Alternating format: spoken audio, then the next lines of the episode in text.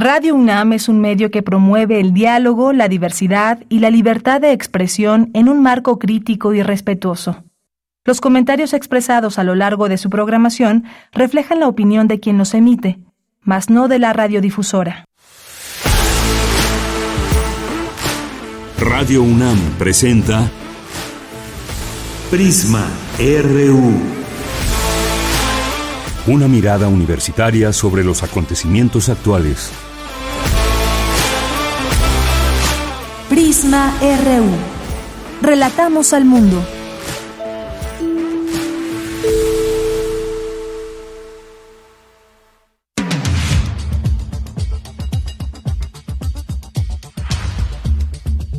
Buenas tardes, gracias por acompañar este espacio. Iniciamos este espacio en vivo, este informativo Prisma RU a través de nuestra frecuencia de Radio UNAM 96.1 de FM.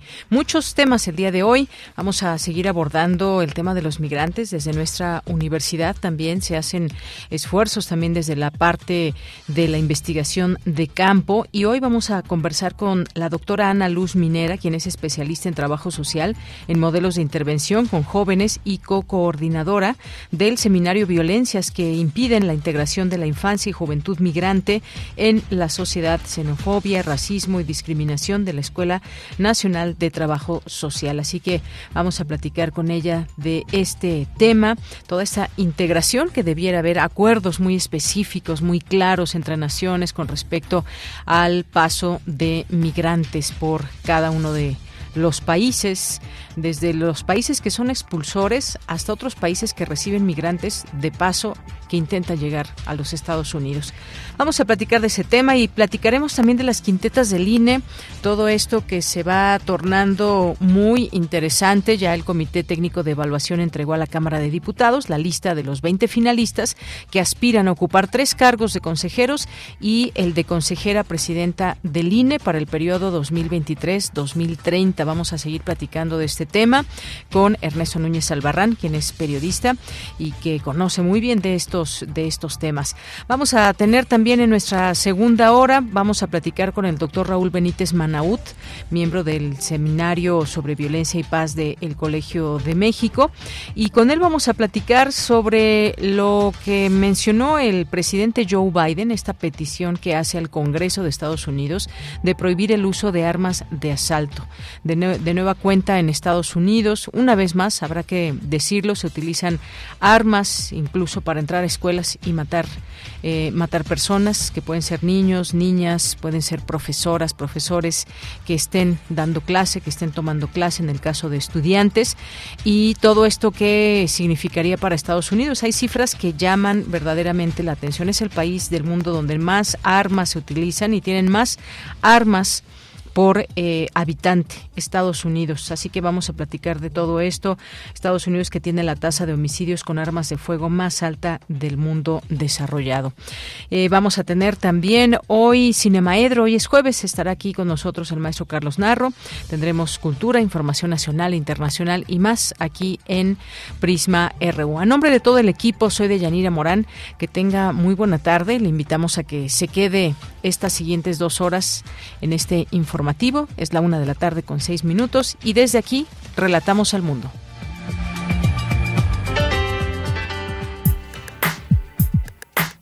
Relatamos al mundo. Relatamos al mundo.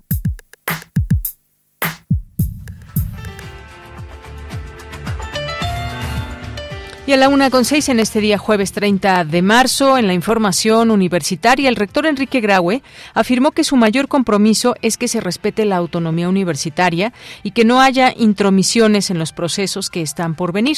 Entrevistado durante el programa La UNAM Responde de TV UNAM, destacó que en el país existe un ambiente de polarización que no debe permear en nuestra casa de estudios. Ah, yo me comprometo y yo lo voy a defender con, con toda intensidad, con prudencia, por supuesto, pero con intensidad. ¿Cómo debemos enfrentar las modificaciones? Siempre con la visión de la comunidad en nuestras reglamentaciones, en nuestros planes de estudio, en la forma de administrarnos, en la forma en que ejercemos los recursos que nos da la nación. En todo ello es la mejor forma de enfrentar los cambios, hacerlo por decisión nuestra, no por imposición, ya se ha venido sucediendo. ¿Puede esto a veces generar conflictos en otros sectores? Pues sí, a veces no les molesta, les molesta que no sigamos ciertas líneas. Pero en principio yo creo que con autonomía y con la decisión y la inteligencia colectiva que representan los cuerpos colegiados podemos hacerlo muy bien. Yo creo que la universidad no debe nunca polarizarse. La universidad debe actuar, y lo decíamos, con la verdad, con prudencia, con inteligencia y con firmeza. Ahí las palabras del rector Enrique Graue. En más información, el Consejo Universitario de la UNAM se reunió en sesiones ordinaria y extraordinaria para aprobar, entre otros puntos, modificaciones y adiciones a diversos ordenamientos de la normativa universitaria, la aprobación de la cuenta anual 2022, la designación de un nuevo miembro de la Junta de Gobierno, entre otros puntos. Ya le contaremos en un momento más. Y en la Benemérita Universidad Autónoma de Puebla tiene lugar el primer coloquio nacional de defensorías de audiencias de la Red de Radios Universitarias de México. Para Hilda Saray, defensora de UAM Radio, sin audiencias no hay medios. La Sociedad Botánica de México anunció el fallecimiento del doctor Jerzy eh, Sedowski, uno de los pilares de la botánica en nuestro país. Más de 20 especies y géneros de plantas alrededor del mundo hacen referencia a su nombre. En la información nacional, el presidente Andrés Manuel López Obrador informó que la Fiscalía General de la República realiza las indagatorias sobre la muerte de los migrantes en Ciudad Juárez, Chihuahua. Dijo que no habrá renuncias de funcionarios hasta concluir las pesquisas. Escuchemos al presidente. Ayer se informó de que ya se estaban tramitando órdenes de aprehensión y ya creo que hoy a las 3 de la tarde se va a informar sobre castigo a presuntos responsables de estos lamentables hechos. Hablé con el fiscal para pedirle de que no haya ningún tipo de consideración más que el de hacer justicia, que actúen con profesionalismo, con absoluta libertad y que se descarte la impunidad, que no haya impunidad, que haya justicia. En más información, la impartición de justicia en menores de edad debe volverse con base en el principio de interés, del interés superior de niñas, niños y adolescentes. Y en la información internacional, Donald Trump expresidente de Estados Unidos pidió a sus asesores opciones sobre cómo lidiar con los cárteles mexicanos, incluido el uso de la fuerza militar como parte de su pre-campaña por la nominación presidencial del Partido Republicano. Hoy en la UNAM, ¿qué hacer? ¿Qué escuchar? ¿Y a dónde ir? Hoy es jueves de Gaceta UNAM y en su portada nos presenta el tema Refuerza la UNAM, integridad y honestidad académicas. El Consejo Universitario aprobaría hoy reformas a diversos ordenamientos normativos de la universidad. Se analizará también la creación de la Facultad de Enfermería y Obstetricia. Además, en la publicación universitaria podrás conocer todo acerca del Día Internacional de la Visibilidad Transgénero, que se conmemora el 31 de marzo, y el por qué se considera que nuestra sociedad es transfóbica y transodiante. Consulta la Gaceta de la UNAM que se encuentra disponible en el sitio oficial www.gaceta.unam.mx.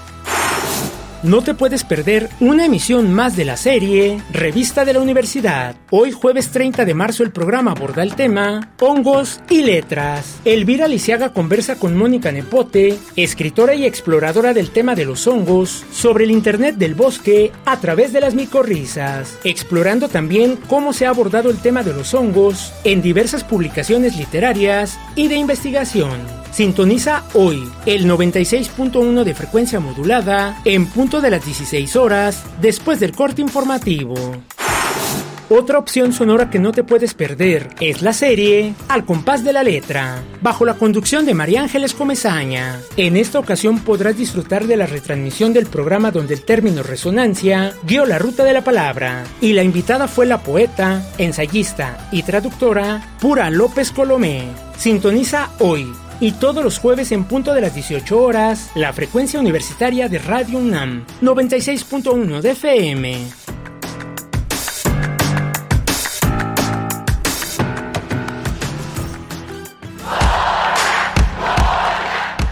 Campus RU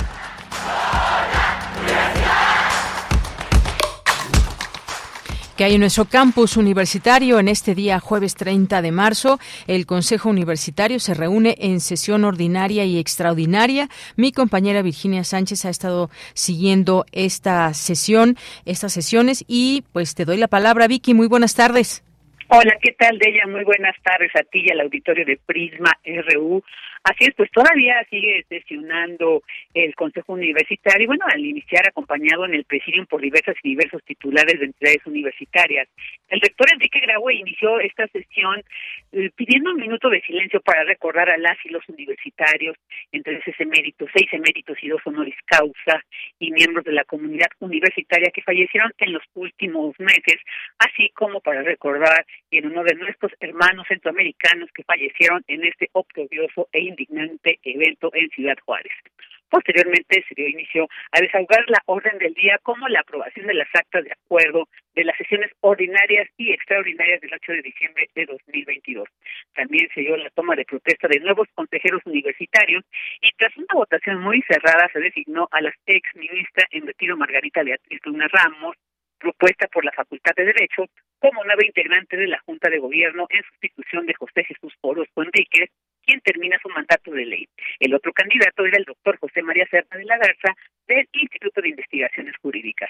También se aprobó la entrega a medalla Gabino Barbero a 153 alumnos de bachillerato y licenciatura que finalizaron sus estudios en 2021 y 29 medallas extemporáneas. También se aprobó la designación como profesor emérito de los doctores Rubén Arguero Sánchez de la Facultad de Medicina, Juan Gerardo Oliva Salinas y el doctor Jorge Fernando Ruiz de la Facultad de Derecho, Gerardo Oliva Salinas de la Facultad de Arquitectura, y también se aprobó la designación como investigadora emérita de la doctora Laura Aurora Benítez Grobet del Instituto de Investigaciones Filosóficas. Al respecto sobre esta designación como investigadora emérita, la doctora Mónica González Contró apoyó este meritazgo de la doctora Benítez Probet y esto es lo que dijo al respecto. Además de todas las características, la amplísima carrera académica, su compromiso con la investigación y la docencia que ya se refirió, a mí me llamó la atención cuando estudié su currículum, su trayectoria, esto que ella hace de la historia de las mujeres filósofas, esta creación de esta nueva disciplina. Es muy complejo cuando se intenta hacer en cualquier disciplina de las ciencias sociales, pero también de las ciencias exactas, cuando se trata de estudiar qué mujeres y qué aportaciones hicieron las mujeres a la historia, es muy complejo porque las mujeres hemos sido invisibilizadas Y en este momento, justamente se lleva a cabo la discusión para aprobar la transformación de la Escuela Nacional de Enfermería y Obstetricia en Facultad de Enfermería y Obstetricia en la UNAM. Sobre el dictamen de la Comisión de Trabajo Académico sobre esta propuesta, habló su presidente Manuel Suárez Lasca. Esto es lo que dijo. Después de analizar la propuesta de transformación de la Escuela Nacional de Enfermería y Obstetricia en Facultad de Enfermería y Obstetricia, que cuenta con la opinión favorable del Consejo Académico del Área de las Ciencias Biológicas, Químicas y de la Salud, así como con la opinión favorable de viabilidad presupuestaria, la Comisión acordó emitir una opinión favorable a dicha propuesta. Esta opinión se emite tomando en consideración que se cumplen con las disposiciones reglamentarias en la legislación universitaria y que la transformación de la escuela permitirá que las licenciaturas y los programas de posgrado grado que se impartan en la FENO integren los conocimientos y habilidades necesarias para comprender y atender aspectos complejos del contexto de salud nacional actual e internacional, así como de la investigación científica en conjunto con el desarrollo y uso de la tecnología de vanguardia, capaz de asegurar resultados confiables en los diversos procesos relacionados con la enfermería, el cuidado, la salud y el bienestar de la población mexicana. Y otro de los puntos a discutir en esta sesión del Consejo Universitario Senal, los dictámenes de la Comisión de Legislación Universitaria sobre la propuesta de modificación al Reglamento General del Sistema Bibliotecario y de Información de la UNAM, también las modificaciones y adiciones a diversos ordenamientos de la normativa universitaria para evitar la falta de integridad académica en todas sus vertientes, así como la aprobación del proyecto de cuenta anual correspondiente al ejercicio 2022, entre otros este es el reporte. Vicky, muchas gracias y muy buenas tardes. Buenas tardes. Bien, pues seguiremos ahí atentos a lo que suceda en esta sesión. Y bueno, vamos ahora con mi compañera Dulce García, la escritora, conductora de televisión y periodista Cristina Pacheco. Donó su obra publicada a la Biblioteca Cazul de Escritoras de la Casa Universitaria del Libro. Cuéntanos, Dulce, buenas tardes. Así es, Deyanira. Empiezo la información con esta frase. En estos momentos, la Ciudad de México me duele terriblemente. Y es que con estas palabras, la periodista Cristina Pacheco inició parte de un diálogo que brindó en la Casa Universitaria del Libro para entregar a la biblioteca de dicho recinto sus, sus libros, su obra, que formarán parte del espacio de escritoras. Ahí Cristina Pacheco expresó que hay lugares de la Ciudad de México a los que ya no asiste porque se han convertido en un horror debido al crimen organizado. Así lo dijo. Me duele, les digo, recorrer ahora la ciudad, apenas lo vuelvo a hacer después de la pandemia. Lo estoy haciendo muy lentamente, pues por razones de seguridad, pero también porque hay sitios a los que no se puede regresar. Antes era fácil, muy fácil, con la ayuda de la gente, por supuesto, nada más con la ayuda de la gente, entrar a ciertos lugares que ahora lamentablemente están tomados por la delincuencia, por los narcotraficantes. Yo recuerdo algún lugar, por ejemplo, realmente terrible en la plaza de Roldán. Recuerdo haber andado por ahí sola, sin ningún problema. Había alguna gente abandonada literalmente en una casa, en otra había unos niños esperando a su mamá, pero estábamos solos y nadie tenía miedo. Hoy pienso que esta ciudad está tomada por los riesgos y por el miedo de sufrir precisamente el peligro que acecha. Deyanira Cristina Pacheco continuó diciendo que la belleza de muchas ciudades ya solamente existe en la palabra escrita y por otra parte dijo que de su labor periodística que ya forma parte de la historia y el contexto sociocultural de México, pues justo se trata de rescatar esta parte bella de las ciudades. Escuchemos nuevamente sus palabras. Tengo que decir en este momento que si alguien respeto, Respeto a todos mis entrevistados, por supuesto, pero a las primeras mujeres que me dieron sus testimonios en televisión, que no podían creer que yo quisiera hablar, y lo digo como me lo dijeron, entre comillas, con mujeres sucias y en delantal. Les digo, bueno, es que el delantal es como, una, es como un uniforme, es como una coraza, ¿no? Si distingue a las amas de casa, yo lo uso con frecuencia. Entonces me empezaban a contar sus vidas difíciles, ásperas, con muy poca ternura desde el principio y sin embargo estaban diciéndome, estamos aquí para los que vienen, para nuestros hijos, para los menores, para quienes sean jóvenes que pueden hacer este país. Y se agarraban las caras y me decían, mira, esa que está hablando soy yo. Pero yo nunca supe que yo podría decir todas esas cosas. Yo nunca había hablado. Deyanira, la donación de la obra publicada de Cristina Pacheco, que incluye libros como El corazón de la noche, Cuarto de azotea, Zona de desastre o Luz de México, entrevistas con pintores y fotógrafos, contribuirá a enriquecer el acervo bibliográfico de la Biblioteca Cazul de Escritoras, la cual estará disponible para cualquier visitante que le interese, eh, que se interese en esta lectura y en esta consulta. La Biblioteca Cazul de Escritoras es un espacio en el que los visitantes podrán consultar, además de la obra de Cristina Pacheco, la colección Vindictas, eh, la obra de Margot Glantz y también la de Elena Poniatowska, entre otras escritoras. Esta es la información. Bien, pues muchas gracias. Gracias, Dulce García. Buenas tardes. Gracias a ti, muy buenas tardes. Pues ahí está, algunas zonas que platica Cristina Pacheco, ya no puede estar tan tranquilamente. Bien, vamos ahora con eh, Cindy Pérez Ramírez. La impartición de justicia en menores de edad debe resolverse con base en el principio de interés superior de niñas, niños y adolescentes. Adelante, Cindy, muy buenas tardes. Deyanira, muy buenas tardes. Es un gusto saludarte a ti y a todas las personas que están escuchando Prisma RU. La impartición de justicia en casos que atañen directamente a menores de edad debe llevar al juzgador a analizar las particularidades de cada asunto y resolver con base en el principio del interés superior de niñas, niños y adolescentes, afirmó el ministro de la Suprema Corte de Justicia de la Nación, Juan Luis González Alcántara Carranca, durante la presentación del cuaderno de jurisprudencia Derechos de Niñas, Niños y Adolescentes, editado por el Centro de Estudios Constitucionales del Máximo Tribunal. El interés superior de la niñez impone siempre a un juzgador un estudio comparativo y en ocasiones un estudio beligerante entre varios intereses que entran en conflicto, por lo que la juez o el juez tendrá que examinar minuciosamente las circunstancias específicas de cada caso para poder llegar, para poder arribar a una solución estable y justa y equitativa con relación a la infancia, porque estamos frente a intereses que deben primar frente a los demás que puedan entrar en juego. Procurar encontrar una concordancia e interpretación de las normas jurídicas en la línea de favorecer a la niñez según el principio consagrado en nuestro artículo cuarto constitucional. En el evento estuvo la doctora Mónica González Contró, directora del Instituto de Investigaciones Jurídicas de la UNAM, quien consideró que esta obra es una herramienta que cumple la función de acercar la Suprema Corte a las personas a través de un análisis y un trabajo muy exhaustivo. Pero sí la jurisprudencia sigue siendo adultocéntrica y esto hay que decirlo también, ¿no? Porque pues participamos socialmente de estos eh, esquemas sociales que tienen mucho también que ver con esta idea, ¿no? De la familia y de los padres. Y hay algunos, pues claramente, algunas resoluciones claramente adultocéntricas que niegan la agencia de niñas, niños y adolescentes y creo que valdría la pena también, eh, pues reflexionar sobre eso y que esto es un material muy interesante para eh, precisamente, pues ver no solamente qué resuelve resuelven eh, los tribunales, que resuelve la Corte, sino qué imagen de la infancia y adolescencia está, subyace a estos criterios.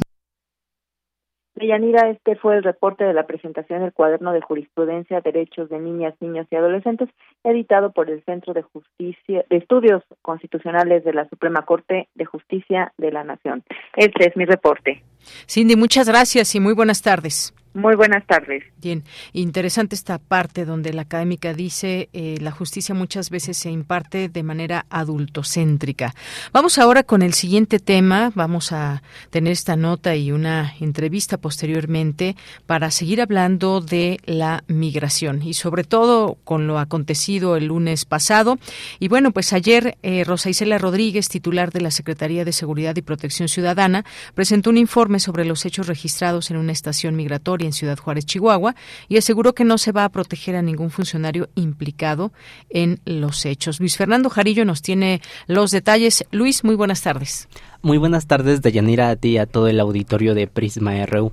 Así es, eh, el día de hoy el presidente Andrés Manuel López Obrador eh, dijo que no va a hablar sobre el, caso de los 39 migrantes fallecidos, ya que la investigación se encuentra abierta todavía, pero reiteró que eh, sí va a haber justicia. Sobre la posible renuncia del titular de esta dependencia, Francisco Garduño, el presidente afirmó que todos los posibles involucrados tendrán que esperar al avance de las investigaciones. Escuchemos sus palabras no va a haber impunidad, que se va a castigar a los responsables. Pero no quiero yo meterme porque como está abierta la investigación, no quiero dar a conocer eh, datos o presuntos hechos, todo lo que está saliendo pues de las investigaciones y que no se vaya a utilizar esto para este, que los responsables puedan acudir a amparos y protegerse, ¿no?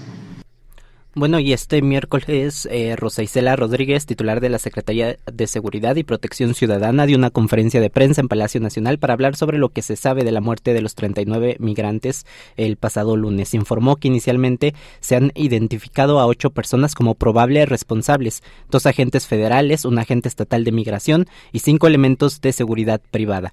Señaló que ya están rindiendo sus eh, declaraciones ministeriales. Escuchemos sus palabras. El gobierno de México manifiesta su completa indignación ante esta tragedia y envía sus respetuosas condolencias a las familias de quienes fallecieron y a las naciones hermanas. Desde el martes 28 de marzo, el subsecretario de Seguridad Pública, Luis Rodríguez Bucio, junto con un equipo de la Secretaría de Seguridad y Protección Ciudadana, se trasladó a esa ciudad para apoyar en la investigación del caso. Al momento se tienen identificados ocho personas probablemente responsables de los hechos. Bueno, y actualmente 14 migrantes están siendo atendidos en el Instituto Mexicano de Seguridad Social. Eh, seis de ellos están sumamente graves, once en el Hospital General del Estado y dos en eh, centros de salud del Instituto de Seguridad y Servicios Sociales de los Trabajadores del Estado. El comisionado del Instituto Nacional de Migración, Francisco Garduño, ha recorrido los centros de salud para ofrecer ayuda a los migrantes afectados. La funcionaria señaló en esta conferencia de prensa que de ninguna manera se ocultará la información y que tienen un compromiso para evitar la impunidad.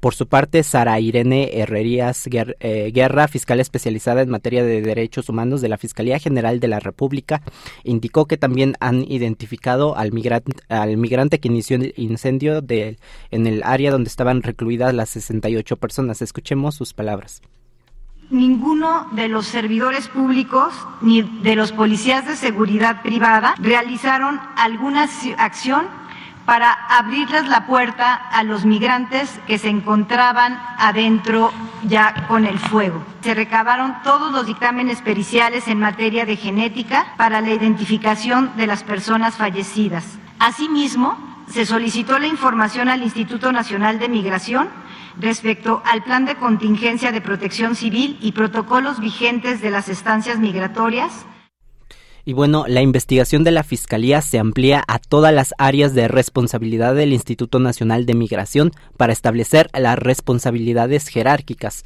Los psicólogos brindan atención diferencial a las víctimas y familiares y los analistas de la Fiscalía están eh, sistematizando los registros de las personas fallecidas y trabajando en su identificación.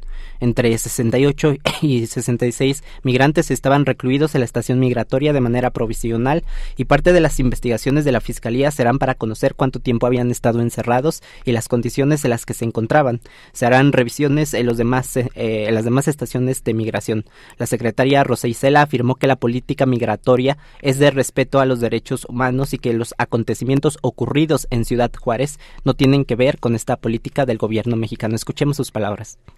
La política migratoria del gobierno mexicano es de respeto a los derechos humanos. Esa es el esa es la directriz que nosotros recibimos. Estos lamentables acontecimientos no tienen que ver con esa política migratoria. Se va a hacer una revisión de estos acontecimientos para saber en estos casos y en otras estancias migratorias qué es lo que debe modificarse, cambiar, mejorar. Y bueno, al momento, eh, de acuerdo a las investigaciones de la Fiscalía y de las primeras revisiones acerca del presupuesto del Instituto Nacional de Migración, eh, las autoridades afirman que este presupuesto pues es suficiente para atender a los migrantes en Ciudad Juárez. Este es mi reporte de Yanira. Bien, pues muchas gracias Luis Fernando Jarillo. Vamos a ver cómo continúan estas investigaciones, los responsables y cómo se van a ubicar también desde pues las personas que están a cargo de este, no solamente del instituto, sino específicamente en esta,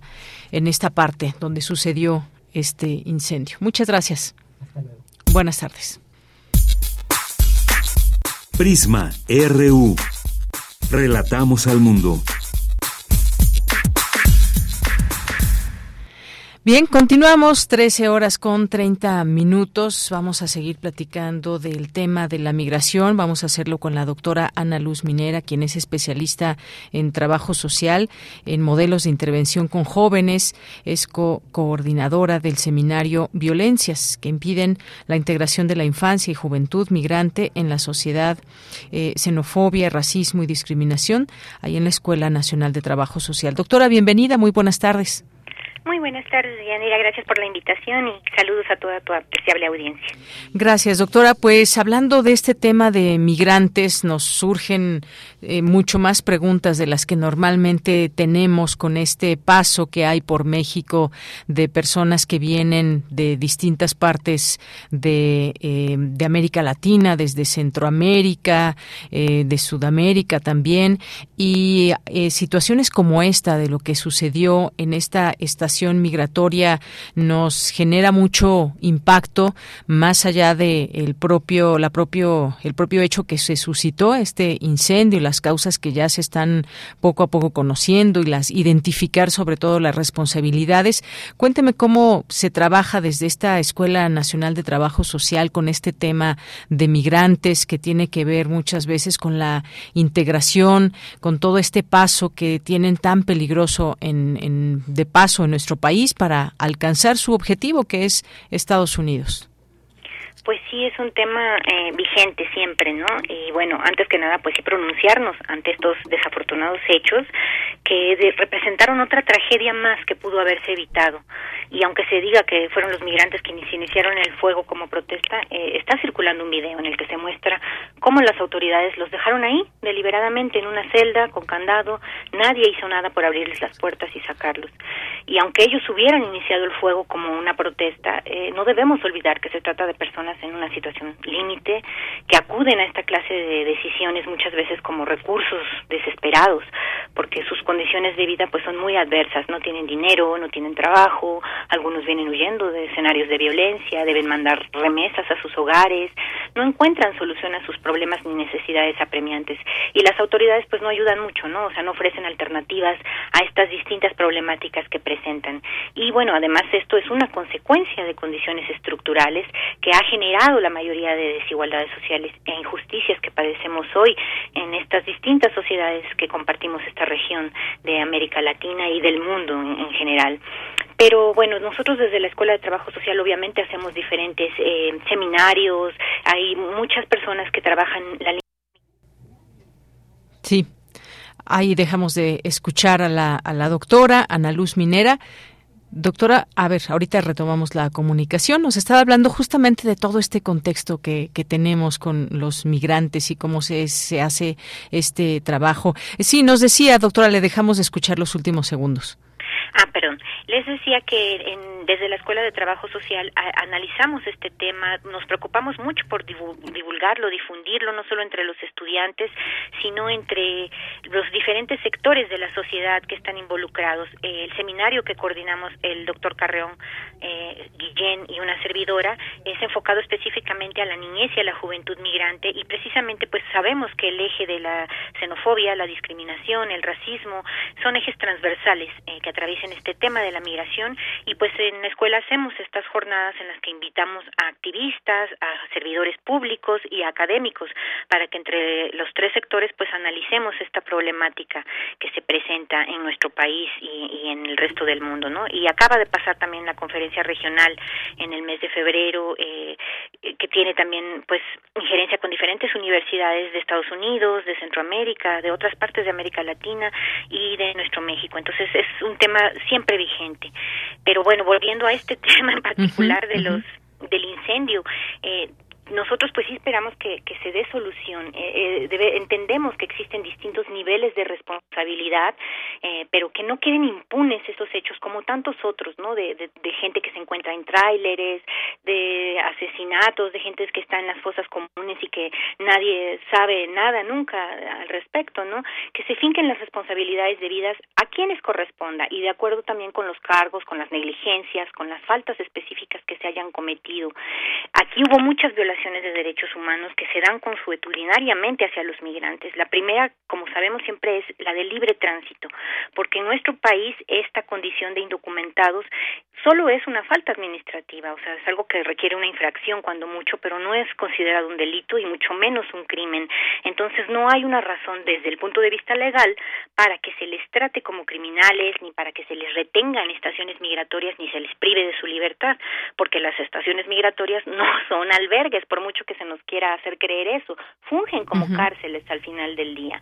Y la ley, pues, también eh, tiene ciertos estatutos, ¿no? Por ejemplo, que no pueden estar retenidos ahí más de 36 horas, de, de máximo tres días pero en la realidad pues estos migrantes llegan a estar semanas y en muchas ocasiones incluso meses, o sea, son periodos indefinidos.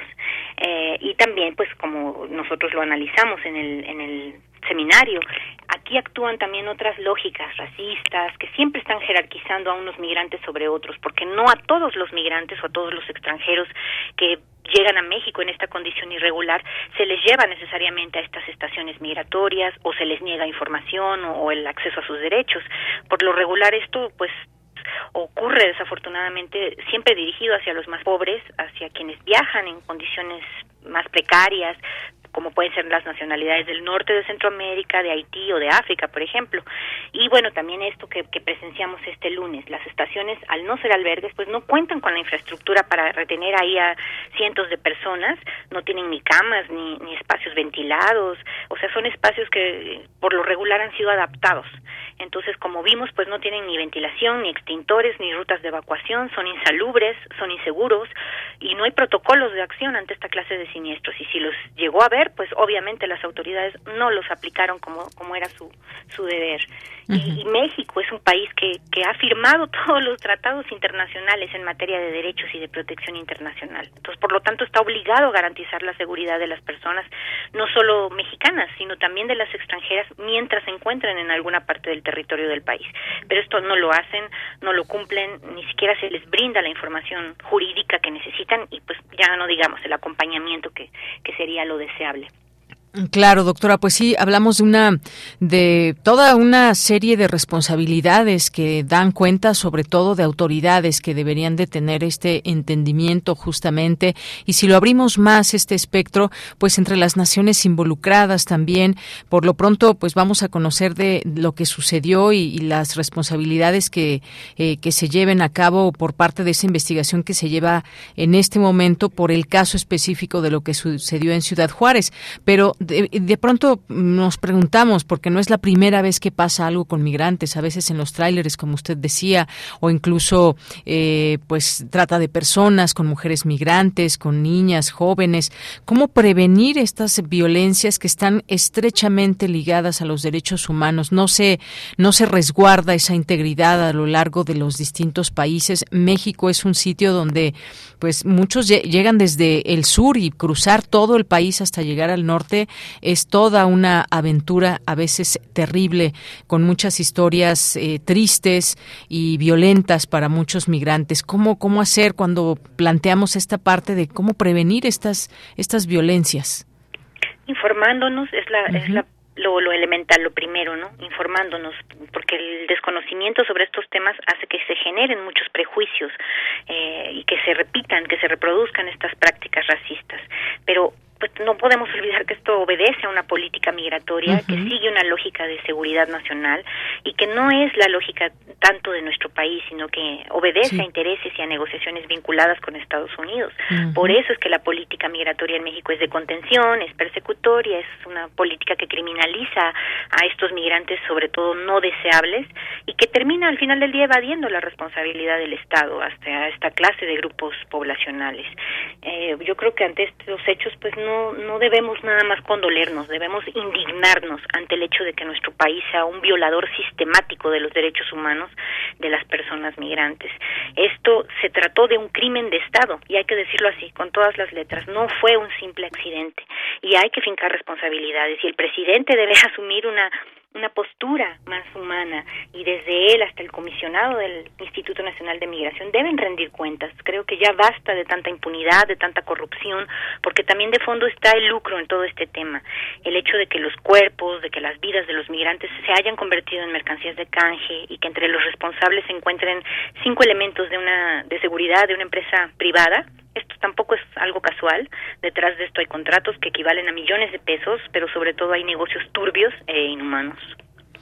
Bien, pues cuántas cosas, eh, doctora. Efectivamente, México que está llevando a cabo una labor de contención porque Estados Unidos ya ha cerrado mucho más sus fronteras. Hemos visto que ha solicitado que de manera expedita se deporten eh, personas, por ejemplo, de Venezuela, de Haití.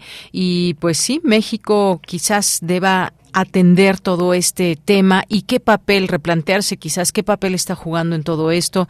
Se ha planteado en otros momentos el poder lanzar o el poder reunirse y hacer y generar soluciones como región, toda la, región de de países expulsores y países que reciben, que en este caso pues son prácticamente México y Estados Unidos, aunque algunos otros también hay mucha gente de Venezuela que llega por la frontera a Colombia, en fin, es un problema muy complejo este de la migración, pero efectivamente hay responsabilidades, debe haberlas y debemos de tener claro en este caso México qué papel está fungiendo en todo este tema de la migración. Pues muchas gracias, doctora. Es muy importante escucharnos y como usted dice, pues conocer de este tema eh, precisamente y usted que es parte de todos estos trabajos, de estas violencias que impiden la integración, sobre todo de infancia, de juventud migrante en la sociedad y todas estas cuestiones como la xenofobia, el racismo y discriminación, pues ¿con qué cerraría usted una conclusión sobre este pues sobre este comentario? No diría sobre el tema porque el tema es demasiado extenso. Sí, es muy amplio, pero en efecto, la mayoría de las víctimas eh, mortales eran jóvenes son gente que viene en esta edad productiva, ¿no? Eh, con los deseos de trabajar, no de robar, sino de que se les brinden oportunidades. y, no se ha dado ni siquiera la información adecuada o sea, a los deudos, a los familiares, de en qué hospitales están, de, de quién sí falleció y quién sigue herido, las condiciones de gravedad o no de cada uno. Entonces esperemos que realmente el Estado dé una respuesta expedita y que, y que en esta ocasión no quede impune como, como otras veces lo hemos visto, ¿no? Y a la sociedad, pues repito, que se informen, que se involucren en estos temas, porque si no nos convertimos también en cómplices de estas realidades tan atroces que no deben existir, porque más allá de todo somos humanos, ¿no? No más allá de estas categorías que nos podamos colgar de, de migrantes, de indocumentados, somos personas y nuestros derechos viajan con nosotros a donde nos encontremos. Entonces se tienen que respetar. Muchas gracias a ustedes por dar cobertura a este tema tan sensible y esperemos que, pues, no nos queda más que esperar, desafortunadamente, ¿no? A ver cómo cómo siguen las investigaciones y qué resultados nos dan, pero ojalá que no vaya a ser como tantas otras ocasiones que nos dejan frustrados, impotentes ante ante la corrupción y la impunidad. Esperemos que este no sea el caso. Muy bien, pues doctora, muchísimas gracias y muy buenas tardes. Igualmente, buenas tardes a todos. Gracias. Hasta luego. Gracias a usted, doctora Ana Luz Minera, especialista en trabajo social, en modelos de intervención con jóvenes, eh, hablándonos de estas violencias que impiden la integración de la infancia y juventud migrante en la sociedad, todos estos elementos, las responsabilidades que se deben de tener, sobre todo, muy, muy claras. Continuamos. Prisma RU. Relatamos al mundo.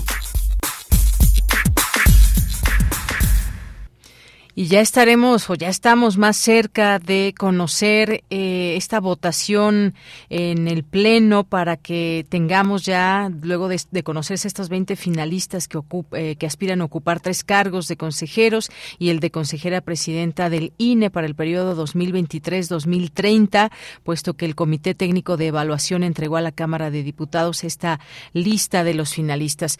Y vamos a platicar del tema con Ernesto Núñez Albarrán, quien es periodista, su director de información en Animal Político y es profesor de la Facultad de Ciencias Políticas y Sociales de la UNAM y experto en estos temas electorales. ¿Qué tal, Ernesto? ¿Cómo estás? Buenas tardes. Hola, ¿qué tal? ¿Cómo estás, Deyanira?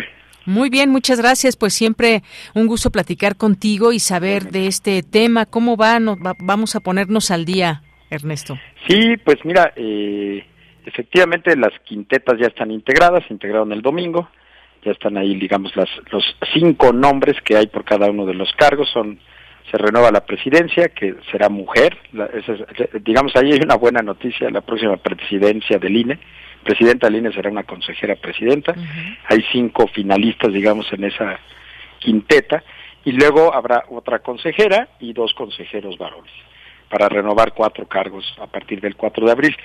Ahora, el problema, querida Yanira, es que eh, el día de hoy, tendría, hoy, hoy que es jueves 30, tendría que estarse llevando a cabo, según la convocatoria, una sesión del Pleno en donde la Junta de Coordinación Política, después de construir un acuerdo político, le proponga al Pleno un nombre por cada, un, un, nombre de una persona por cada una de las quintetas, es decir, cuatro nombres, incluido y ya perfilado, digamos, el nombre de la presidenta. Dice la Constitución y la convocatoria y la propia ley de procedimientos electorales que la Junta de Coordinación Política, que es donde están los, los, los siete coordinadores de los partidos que tienen grupo parlamentario en diputados, tienen que construir un acuerdo político, así dice la Constitución. Y ese acuerdo político se vota en la Jucopo, se manda al Pleno y el Pleno tiene que votar ese acuerdo con dos terceras partes. En caso de que no se reúna esa mayoría calificada, regresa a la Jucopo y la Jucopo hace la, la, ley le permite hacer un segundo intento, mandar un segundo intento con nombres distintos eh, para ver si así alcanza el consenso y, eh, que se apruebe. En caso de que eso no ocurriera, se iría a la famosa insaculación o sorteo. Acá el problema es que anoche, lo que no se nos informó a, a, los periodistas es que la Jucopo no alcanzó este acuerdo, no hasta el momento ha sido imposible que el coordinador de Morena, las fuerzas mayoritarias, digamos, logren convencer a la oposición con nombres de alguien para esa quinteta. Entiendo que ni siquiera han propuesto yo ellos unos nombres. Y entonces lo que están haciendo simplemente es ganar tiempo para irse a la siguiente fase que marca la convocatoria, que es que el viernes haya una sesión del Pleno en donde se vaya directamente a la insaculación, es decir, la tómbola. Y esto, pues la verdad creo yo, Deyanira, que habla bastante mal de la capacidad de las fuerzas políticas de construir acuerdos. En las anteriores designaciones, tanto del IFE como del INE, siempre había habido eh, la posibilidad de construir un acuerdo de los coordinados parlamentarios, llevarlo a pleno y votarse. En algunos casos con eh, casi con unanimidad, ¿no? Con más de 430 votos en algún caso eh, de los 500, pero esto esto ha sido imposible y todo parece indicar que la intención de Morena, que es, que es el partido mayoritario, es saltarse ese paso ni siquiera proponer al pleno nombres e irse directamente a la tómbola.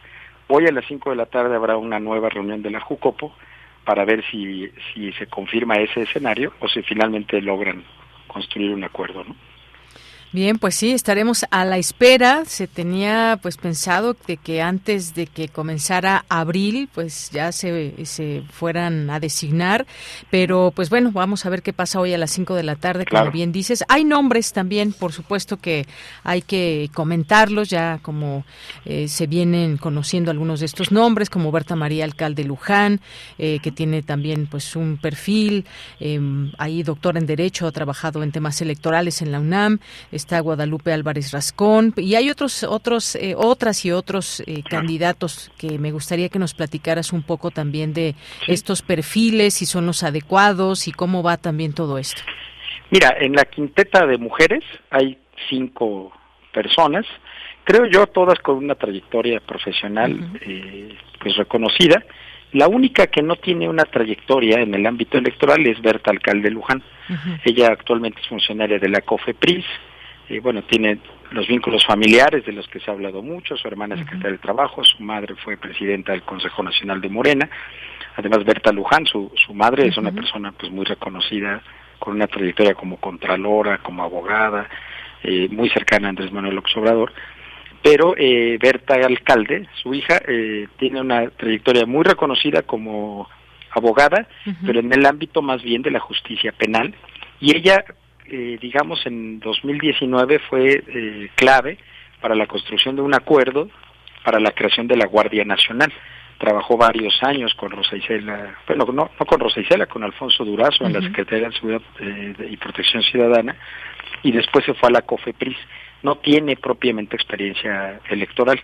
Después está Guadalupe Álvarez Rascón, ella sí fue una funcionaria de larga trayectoria en la Unidad Técnica de Fiscalización del INE. está también Yulisca Circei Bautista. Ella actualmente es asesora del consejero electoral Jaime Rivera en el INE. Eh, y, eh, y, digamos, ah, eh, conoce bastante bien la materia electoral. Lo mismo que Rebeca Barrera Amador, que ya fue presidenta del Instituto Electoral de Baja California Sur hasta el año 2021, y Guadalupe, Guadalupe Tadei, que también fue presidenta del Instituto Electoral de Sonora. De manera que cuatro de las que están en la quinteta de donde saldrá la presidencia, la presidenta, pues tienen experiencia electoral y te diría el, el, mismo caso más o menos está en todas las quintetas.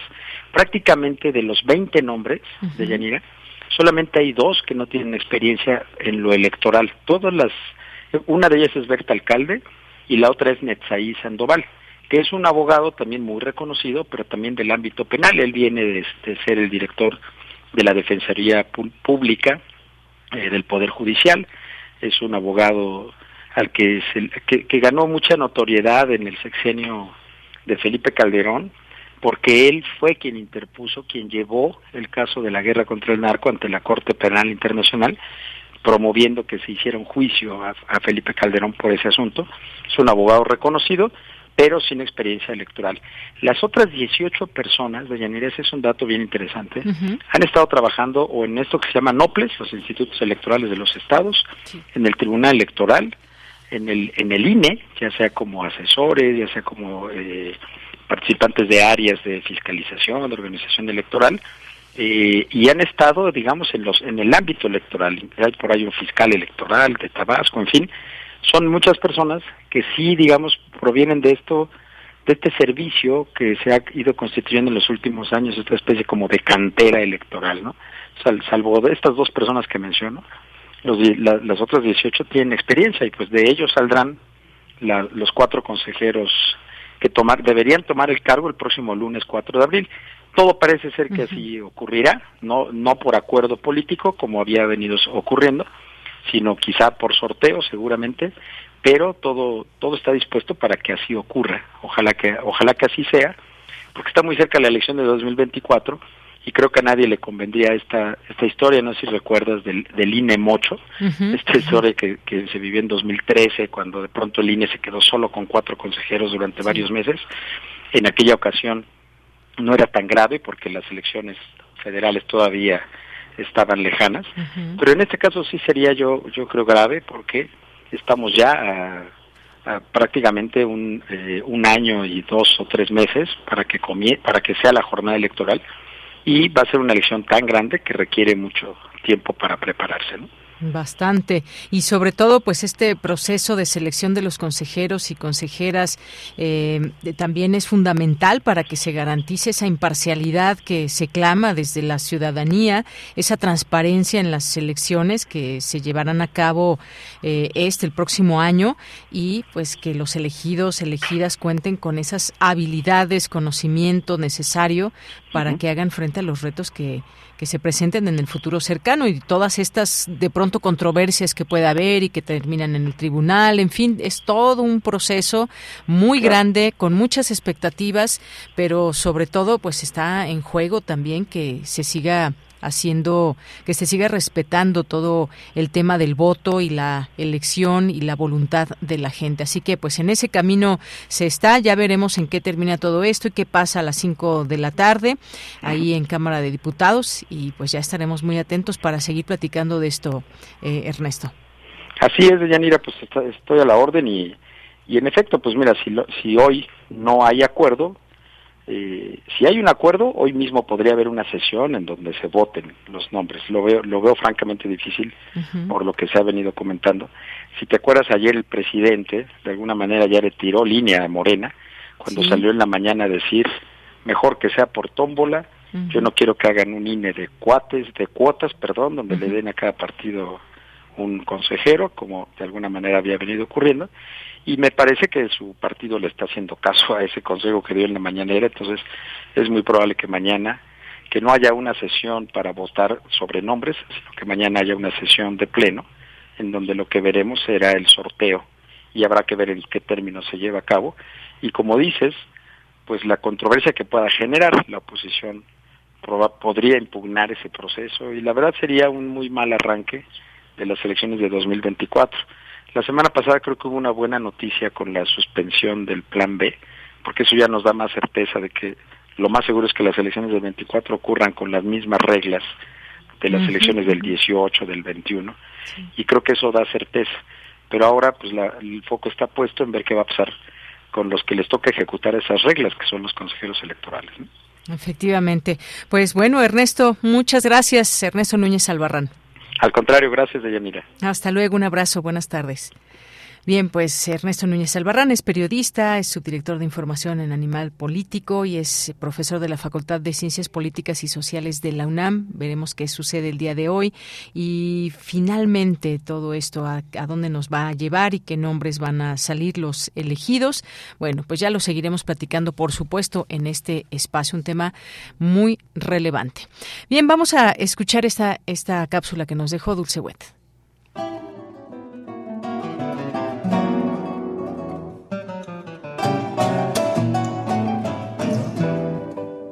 ¿Qué tal, amigos melómanos? Mi nombre es Diego Emerit Cruz y soy parte del cuarteto Orillas, cuarteto de guitarras Orillas, y quiero invitarlos para este jueves 30 y viernes 31 de marzo haremos unos conciertos en el Auditorio Blas Galindo del Centro Nacional de las Artes. Tendrá un costo de 150 pesos.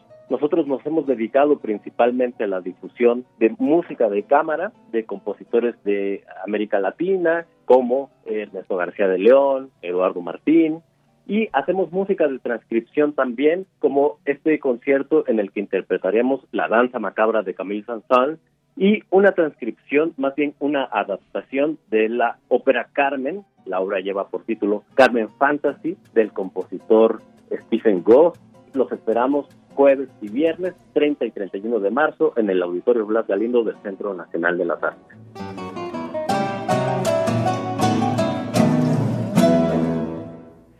Bien, continuamos y antes de irnos al, al, corte, pues esta, esta mañana se descarriló el metro de la Ciudad de México. ¿Qué se sabe? Este desacoplamiento también le han llamado allá en Indios Verdes en la línea 3, la mañana de este jueves, un tren de esta línea y pues se explicó que se trató de un desacoplamiento y el servicio no sufrió afectaciones. Pues menos mal, menos mal porque las usuarias, los usuarios del metro pues ya no quieren que sigan pasando situaciones como las que se han presentado en el metro.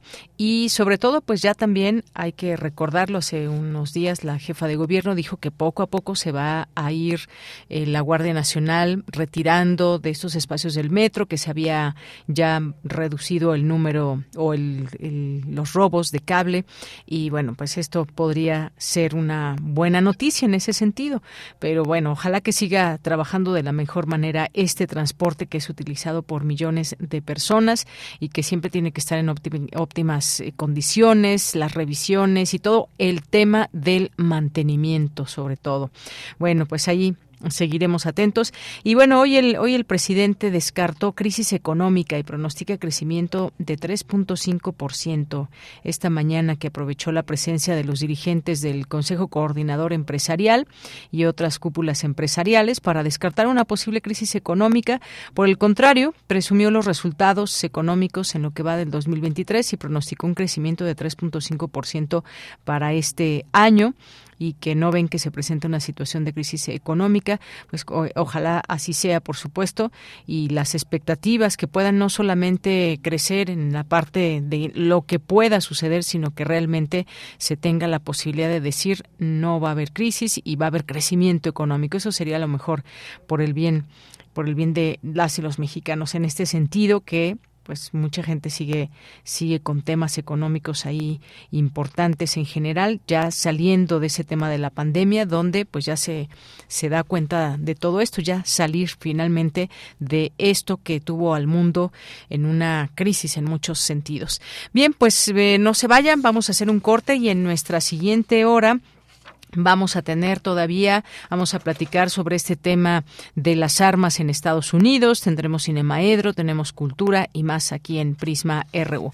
Así que volvemos después del corte. Prisma RU. Relatamos al mundo.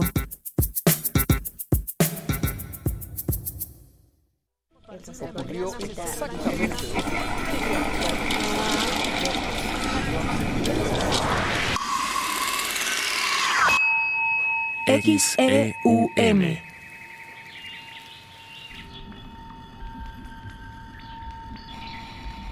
Radio UNAM. Experiencia sonora.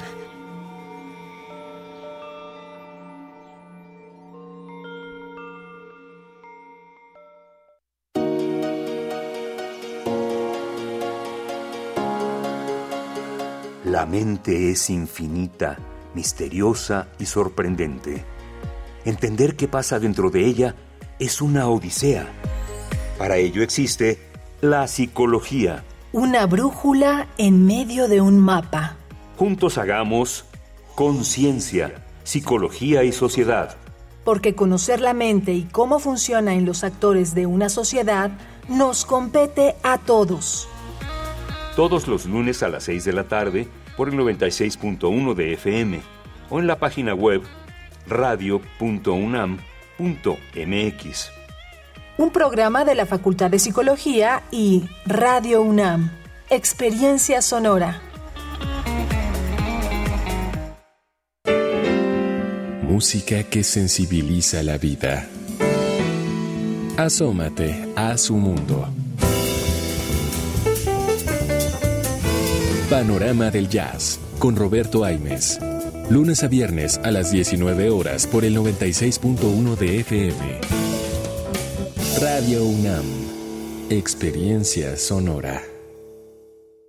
Si vas a realizar algún trámite en tu módulo de atención ciudadana, como inscribirte al padrón electoral, actualizar tu domicilio o corrección de datos personales, solo necesitas tres documentos. Una identificación con fotografía, un documento que acredite tu nacionalidad mexicana y un comprobante de domicilio reciente. Conoce más detalles de lo que necesitas para cada tipo de trámite en INE.mx o INETEL 804 33 2000. Mi INE es valioso porque mi INE nos une.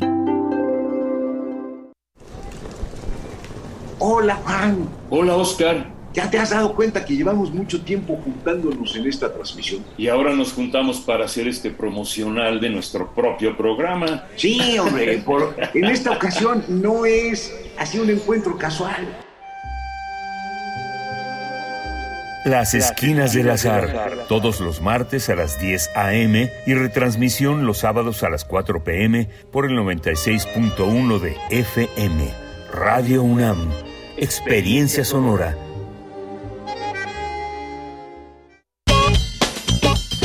Porque tu opinión es importante, escríbenos al correo electrónico prisma.radiounam@gmail.com. Fundación UNAM cumple 30 años y lo celebra con una carrera atlética para toda la comunidad universitaria. Corre 5 y 10 kilómetros en las inmediaciones del Estadio Olímpico Universitario el próximo 29 de abril. Inscríbete en Red Puma y realiza tu pago en tienda en línea UNAM y juntos hagamos posible lo imposible.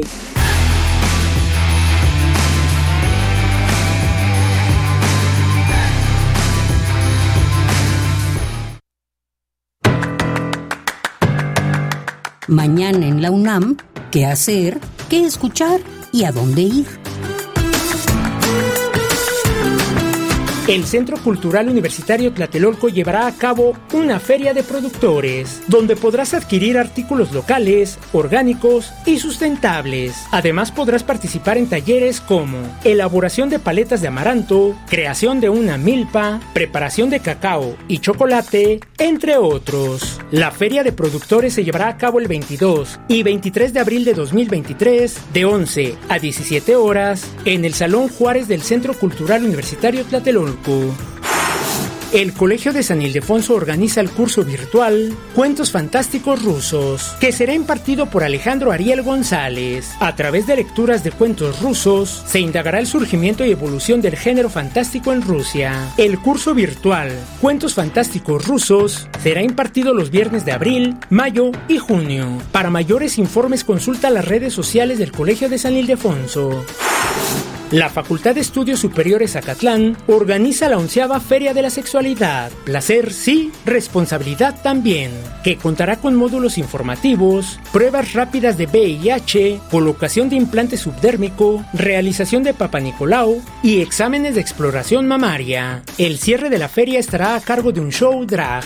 La onceava Feria de la Sexualidad, Placer sí, Responsabilidad también, se llevará a cabo el próximo 27 de abril de 10.30 a 17 horas en las instalaciones de la FESA Catlán.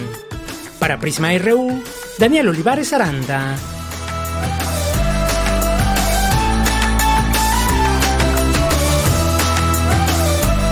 Dos de la tarde con cinco minutos y estamos de regreso en esta segunda hora de Prisma RU. Muchas gracias por su atención, por seguir esta sintonía en el 96.1 de FM. Les mandamos saludos a todas las personas que nos están escuchando a través de su radio, en casa, en el trabajo, en el auto, donde sea que se encuentren. Muchos, muchos saludos también a las personas que nos escuchan a través de www.radio.unam.mx, que es nuestra página de internet, y ahí pueden navegar y encontrar un montón de programas que forman parte de esta programación de Radio UNAM y que esperamos sean algunos o todos o muchos de su agrado.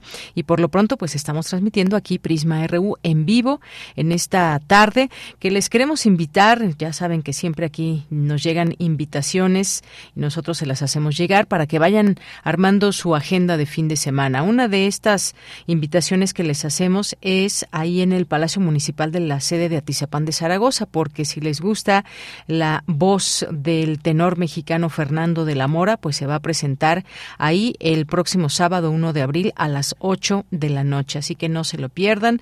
Ahí estará Fernando de la Mora y pues eh, por supuesto que dejamos esta invitación y esto como parte del Festival Internacional de las Artes, de las Artes, perdón. Y bueno, pues ahí uno, sábado 1 de abril, Palacio Municipal, 8 de la noche en Atizapán de Zaragoza. Bien, y pues muchas gracias a las personas que nos hacen llegar sus comentarios, sus fotos, sus videos en esta tarde, en este jueves 30 de marzo. Muchas gracias por aquí a, Jorge Fra que nos escribe. Muchas gracias también a Jorge Morán Guzmán que nos dice los acuerdos en México siempre han sido muy tortuosos desde el siglo XIX, pero ya veremos qué resultados arroja la auditoría del INE. Gracias, Jorge. Rosario nos dice eh, que a ver a quién manda el presidente o los ciudadanos. Muchas gracias aquí eh, siempre los comentarios. Rosario, Luis M. García también, muchas gracias. Eh, Rosario también nos dice que por eso quieren en Morena mangonear al INE. Eh, muchas gracias. También a Jorge que nos dice, veremos si la justicia se hace presente en este caso de los migrantes. Efectivamente, hay un caso pendiente, triste, eh, terrible de lo que sucedió y lo que deja ver, no solamente el, propio hecho en sí, sino lo que deja ver que pasan las y los migrantes. Eh, nos manda saludos Jorge Morán Guzmán, nos dice Aquí las vacaciones de la UNAM solo son la próxima semana o son dos semanas. Solamente una en la Semana Santa que eh, pues estará de vacaciones. Aquí nos vamos a escuchar por lo pronto. Eh, muchas gracias, Jorge. Rosario nos dice eh, como tómbola ni que fuera rifa. Qué poco profesionalismo. Gracias, Rosario, por los comentarios. también nos dicen aquí, conversando con Dice, sintoniza hoy Radio UNAM para escuchar a Milet Gómez, quien estará conversando sobre Elma también en Prisma RU. Muchas gracias y les mandamos saludos. También Rosario nos dice tarea para hoy, sonreír. Feliz jueves. Igualmente, Rosario, muchas gracias. Gracias a David Castillo Pérez. Buenas tardes al querido equipo de Prisma RU. Gracias por tan buen noticiero. Saludos a los radionautas, escuchas del programa y a todos los colaboradores y amigos del noticiero. Muchas gracias, David, también. Como siempre, gracias por esta sintonía que mantienes. Miguel Rebollo también. Eh, saludos, Nite Chávez, María. Eh, Alfonso de Alba Arcos, eh, Paloma G. Guzmán, Misael Neoténico, Pati León, muchas gracias también aquí por los comentarios. Eh, nos decía que si ya renunció el comisionado del Instituto Nacional de Migración, pues siguen estas investigaciones y veremos qué pasa también con los funcionarios que están a cargo, en este caso, de esta en específico estación. Mario Navarrete también muchos saludos, Carmen Valencia, muchas gracias. Saludos a nuestras amigas y amigos del Centro Cultural Acatlán y le seguimos leyendo, por supuesto. Oscar Sánchez también por aquí aparece. Muchas gracias, Oscar. Norma Angélica Hurtado también muchos muchos saludos y nos vamos a la información en esta tarde y en esta segunda hora. En Puebla tiene lugar el primer coloquio nacional de defensorías de audiencias de la Red de Radios Universitarias de México. Cristina Godínez nos platica. Buenas tardes, Deyanira. Un saludo para ti y para el auditorio de Prisma RU. Este encuentro tiene lugar en la Benemérita Universidad Autónoma de Puebla y el tema central es la Defensoría de las Audiencias. En la inauguración, Alejandro Cárdenas, presidente de la Red de Radios Universitarias, expresó que es el momento para que hablen las defensoras y los defensores de audiencias. Estamos en un proceso donde, así como se habla de los medios públicos, así como se habla de los medios comunitarios tan golpeados por las autoridades de este país, que están en un proceso de ser considerados, mucho gracias a la defensa de ellos mismos, eh, así como se habla de eh, canales de televisión pública, las radios universitarias estamos entrando a ese ecosistema, no solo desde hace siete años que se creó la red de radios universitarias, sino desde hace ya más años que estaban en la ANUIES, pero en este momento como una red autónoma y de buena voluntad, consideramos que estamos en ese proceso. Y por eso queremos eh, agradecer mucho a todos los defensores y las defensoras que están aquí presentes. Estamos reuniendo a entre 10 y 15 defensores de audiencias que vienen a dialogar. Es el momento que hablen los defensores y las defensoras de las audiencias.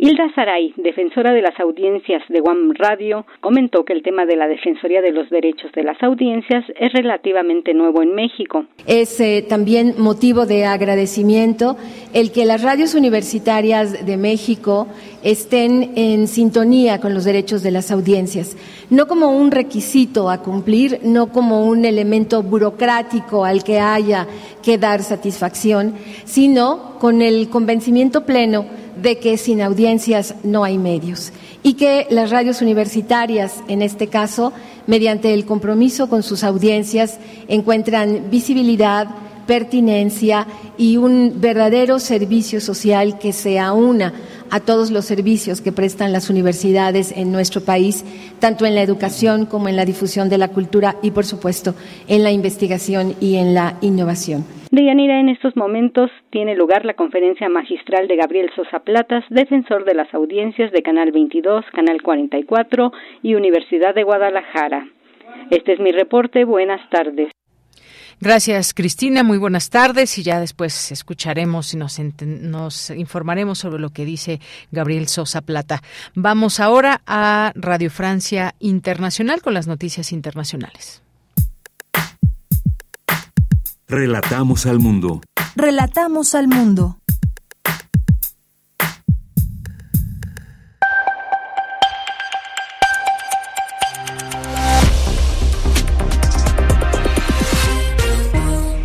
Bienvenidos a Radio Francia Internacional con Vanessa Letron en la realización técnica. Vamos con un rápido resumen de la actualidad internacional de este jueves 30 de marzo. Carmele Gallubo.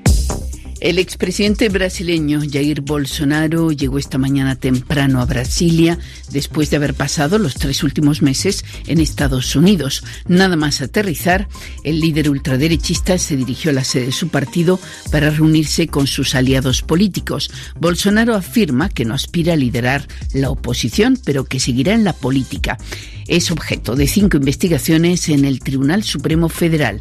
La última concierne a su posible rol como instigador de los asaltos a las instituciones en Brasilia el pasado 8 de enero. El Papa Francisco, de 86 años, ha pasado una buena noche en el Hospital Gemelli de Roma, donde está siendo tratado por una infección respiratoria. El portavoz del Papa ha dicho también que Francisco ha podido volver a retomar su trabajo disipando las preocupaciones sobre la salud del jefe de la Iglesia Católica. No obstante, Francisco deberá permanecer hospitalizado varios días y se han anulado sus próximas citas. Las autoridades rusas anuncian haber detenido al periodista estadounidense Evan Gershkovich del diario Wall Street Journal.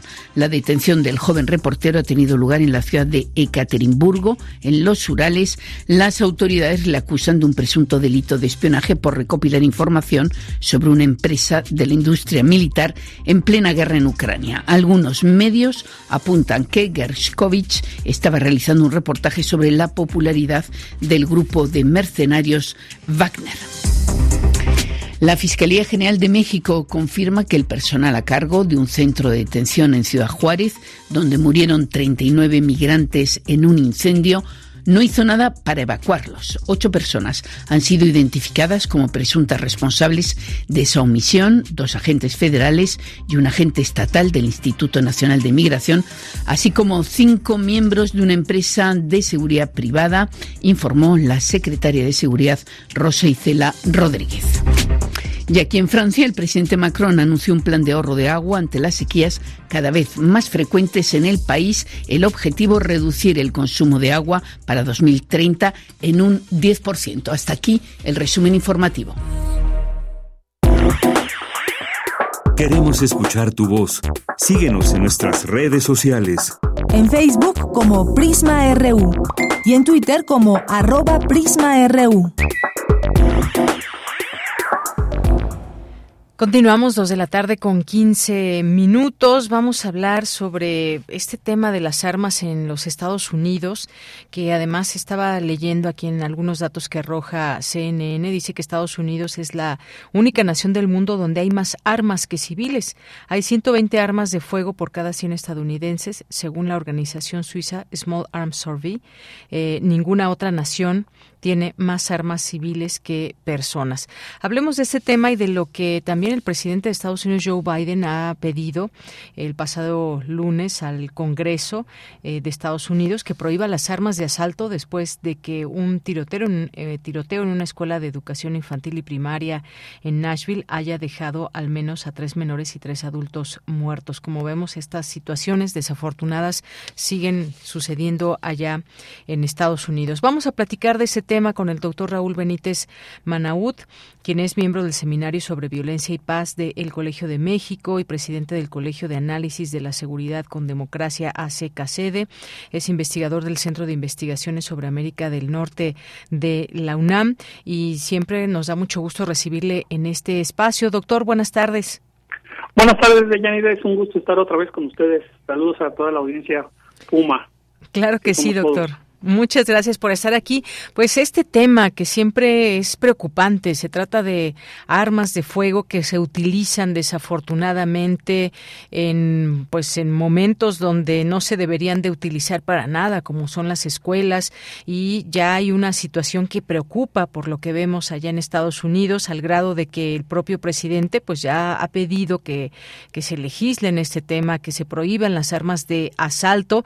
¿Qué es lo que nos puede decir qué tan factible puede ser esto eh, cuando también hay muchos grupos que no están a favor de que se regulen, sino que pues que se puedan comprar tan fácilmente como se pueden hacer ahora en distintos lugares de Estados Unidos? Sí, mira, Deyanira, el tema de las armas y el uso de armas por civiles en Estados Unidos es un tema muy viejo.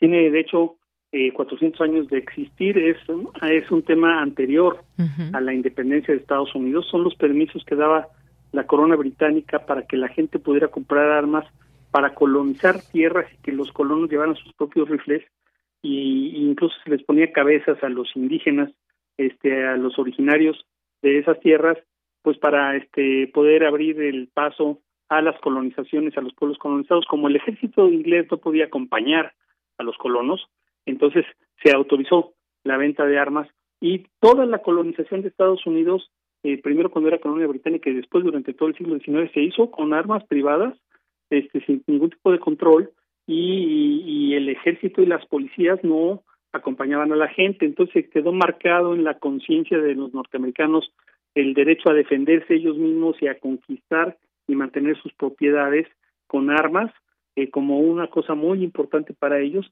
contra primero contra las incursiones los apaches y de todas estas eh, congregaciones civilizatorias que había en Estados Unidos dispersas por todos lados, y después ya se quedó como una cultura de las armas, de la autodefensa.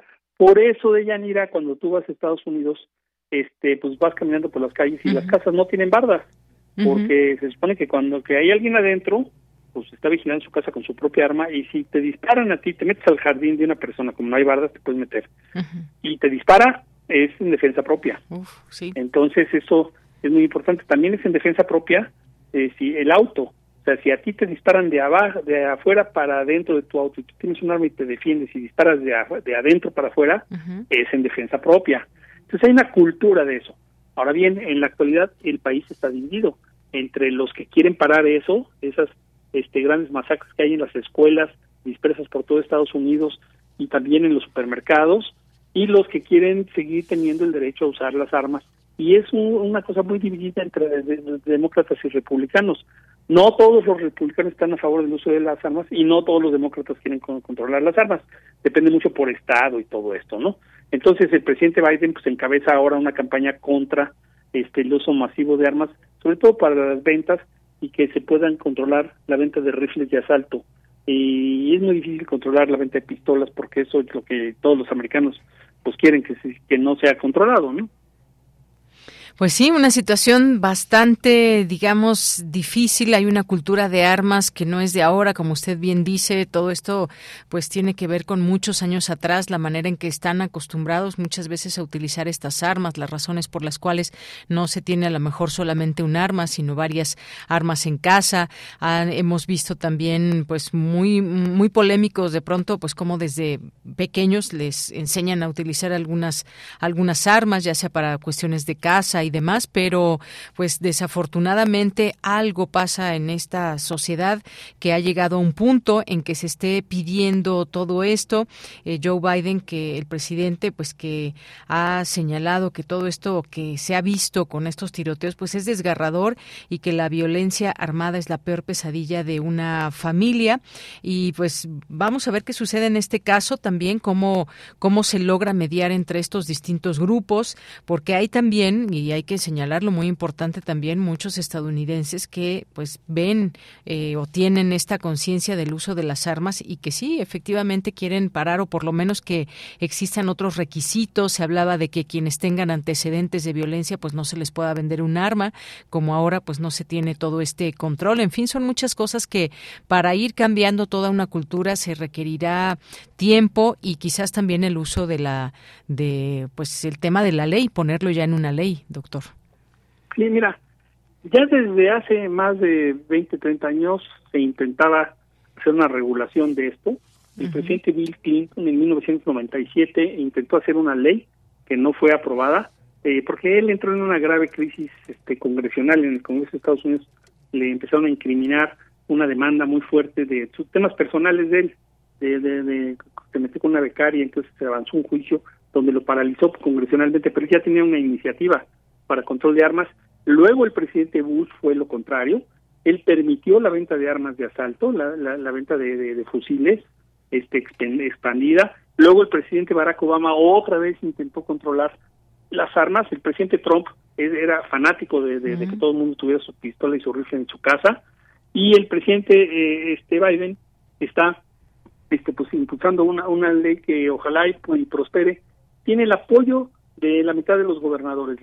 todos los gobernadores que son del Partido Demócrata están apoyando al presidente Biden. Eh, ha funcionado la demanda del gobierno mexicano, es un éxito político la demanda del gobierno mexicano que está demandando a 11 empresas.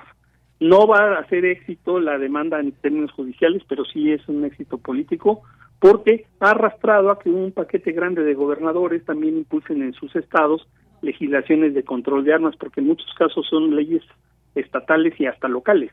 Entonces, por ejemplo, en la frontera de, Texas con, Tamaulipas, eh, son legislaciones locales que permiten las armerías. También hay legislaciones locales de ferias de armas, se, permite que la gente lleve sus armas este, y las venda los domingos sin ninguna factura, sin ningún congreso, a quien sea. Entonces, esto, por ejemplo, por decirte algo, un señor tiene cinco fusiles de cacería y tres pistolas en su casa y se muere. Entonces sus hijos, pues tienen ahí las armas, vamos a decir que son pacifistas, pero quieren el dinero, entonces van a una feria y las ponen ahí en una mesa, se llevan su mesita dominical con sus shorts y todo y las venden. Y se las venden al que las compre, no hay ningún al que la pague, pues. al que se las pague. Las venden más baratas que en las armerías, son para deshacerse de ellas. O alguien que tiene un arma y tiene una necesidad económica, pues va y la vende en una feria, o le dice al de la armería de la esquina, oye, te quiero vender esta pistola, ayúdame a ver si, si logro venderla un poquito más caro, o pues cómprame la tubo, se la tuvo en privado a otro. Entonces los de las armerías, los que venden las armas, los dueños de las tiendas de armas, son pro armas, por supuesto, y este, saben que hay pocos controles y entonces también promueven mucho la venta entre privados de las armas. Es un gran negocio y los carteles de la droga pues obviamente se benefician de esto, pero al presidente Biden lo que le, lo que le preocupa más son las escuelas y los supermercados, porque pues, es gente medio trastornada mentalmente las, las, que hacen esto y es muy difícil controlar gente pues que tenga problemas mentales, ¿no? Niños que, tienen problemas en su casa, en la escuela y todo, que pelearon con un, con un, un alumno, un compañerito, que tiene le hicieron bullying y sabe que su abuelito tiene una pistola, pues va y la agarra y le, al que le hizo bullying pues lo agarra a balazos, ¿no? Entonces son cosas así. Pues es una patología social en Estados Unidos. Una patología social que se ha replicado en muchas ocasiones, desafortunadamente. Y bueno, me iba un poco más atrás de esto que tenemos ahora, esta petición que hace ahora el, el presidente Joe Biden, pero me encontré, por ejemplo, esta nota apenas de hace menos de un año, 23 de junio de 2022, la Corte Suprema de Estados Unidos amplía el derecho a llevar armas de fuego en la calle en una histórica decisión y habla pues de, de que hubo una votación y que finalmente eh, pues una ley que restringía la tenencia de armas en la vía pública en el estado de Nueva York y portar un arma de fuego en ese estado requería hasta hasta ese momento una licencia especial y para obtenerla era necesario demostrar una causa justificada. Pero pues bueno se eh, con esta con esta ley digamos pues se amplía el derecho a llevar armas de fuego. Es decir hay un hay por una parte un discurso hoy pero ha habido acciones en otros momentos que siguen siguen ampliando también esta posibilidad de las armas de fuego. Sí, mira, eh, en Estados Unidos hay un pleito entre legislaciones federales, estatales, y municipales y de los condados. Ahí los municipios se llaman condados. Este, los condados son muy fuertes en legislación, mucho más que acá. Ahí sí hay federalismo, los estados también y el gobierno federal también. Lo que pasó con la Suprema Corte de Justicia es que en el gobierno de Donald Trump él pudo cambiar jueces de la Suprema Corte y todos los jueces de la Suprema Corte son conservadores y en favor de lo que llaman el origen estadounidense de, su filosofía de gobierno y uno de esos orígenes es el derecho a tener una pistola para autodefenderte. Entonces, estos jueces de la Suprema Corte de Justicia son los que están haciendo este tipo de, de mociones vinculados con senadores y diputados republicanos que son supremacistas, que son muy rurales, que no les gustan los inmigrantes y este pues están a favor de, de la libertad para hacer de su ley lo que ellos creen. Por ejemplo, en la, en la frontera eh, hay muchos este, territorios que están este, son privados, entonces los dueños de esos territorios están persiguiendo migrantes porque están en su en su en su parcela. Entonces eso pues son cosas muy desagradables, muy que están perjudicando mucho también a las comunidades de migrantes. Obviamente los migrantes no pueden tener armas, casi no se, no se conoce violencia de los migrantes hacia los americanos, es gente muy vulnerable y más vulnerable porque hay muchos privados que los odian, hay racismo fuerte, sobre todo en el campo en Estados Unidos, ¿no? En grandes ciudades no tanto, pero en el campo sí es muy fuerte. Así es, bueno, pues tenemos todos estos datos. Y máxime cuando también de pronto se empiezan a, organizar en algunos estados para eh, pues tratar de detener toda esta migración y detenerlos y entregarlos, pero desafortunadamente se ha visto también que pues de pronto eh, llega a haber disparos y utilizan esto como un arma de para amedrentar a migrantes o incluso desafortunadamente pues si siguen los discursos como los de Trump, incluso hasta hasta tratarse de de, justificar de que fue en, defensa propia y tirarle a un migrante, por ejemplo, ¿no? Pero sí, bueno, exactamente. sí, sí, sí, algo, algo terrible. Y decíamos los números son los que hablan por sí solos también y que nos dan cuenta, nos, nos, eh, nos ilustran también toda esta parte. Eh, esta nota que yo retomaba de CNN, doctor, dice que aunque el número exacto de armas de fuego de propiedad civil es difícil de, de calcular debido a diversos factores, como las armas no registradas o el comercio ilegal, los conflictos mundiales pues se, mm, cree que existen 393 millones de los 857 eh, millones de armas civiles disponibles, lo que supone alrededor de 46% del arsenal civil mundial y que alrededor de 44% de los adultos estadounidenses viven en un hogar con un arma y aproximadamente un tercio posee un, una, una personalmente, según una encuesta de Gallup en octubre de 2020. Esto más o menos nos da cuenta de todo esto, cómo es realmente, y lo, tomo de nuevo la palabra, es eh, una cultura que se tiene de, de estas armas. No, mira, Deyanira, eso, esas encuestas generalizan las estadísticas. eh, muchos americanos son, están en contra de eso y no tienen armas. Sobre todo en las grandes ciudades hay gente que no tiene armas. Entonces, ese es un problema porque no tienen armas, pero entonces los que sí tienen armas tienen cinco, seis, siete, son coleccionistas. En las zonas rurales, en los estados atrasados es donde hay más armas. Entonces las personas tienen, acumulan, son coleccionistas de armas. Entonces, por ejemplo, en Nueva York, en Washington, en Boston, en Chicago, en Los Ángeles, poca gente tiene armas en su casa. Este, eh, pero en el campo está inundado de armas y cada gente tiene cinco o seis.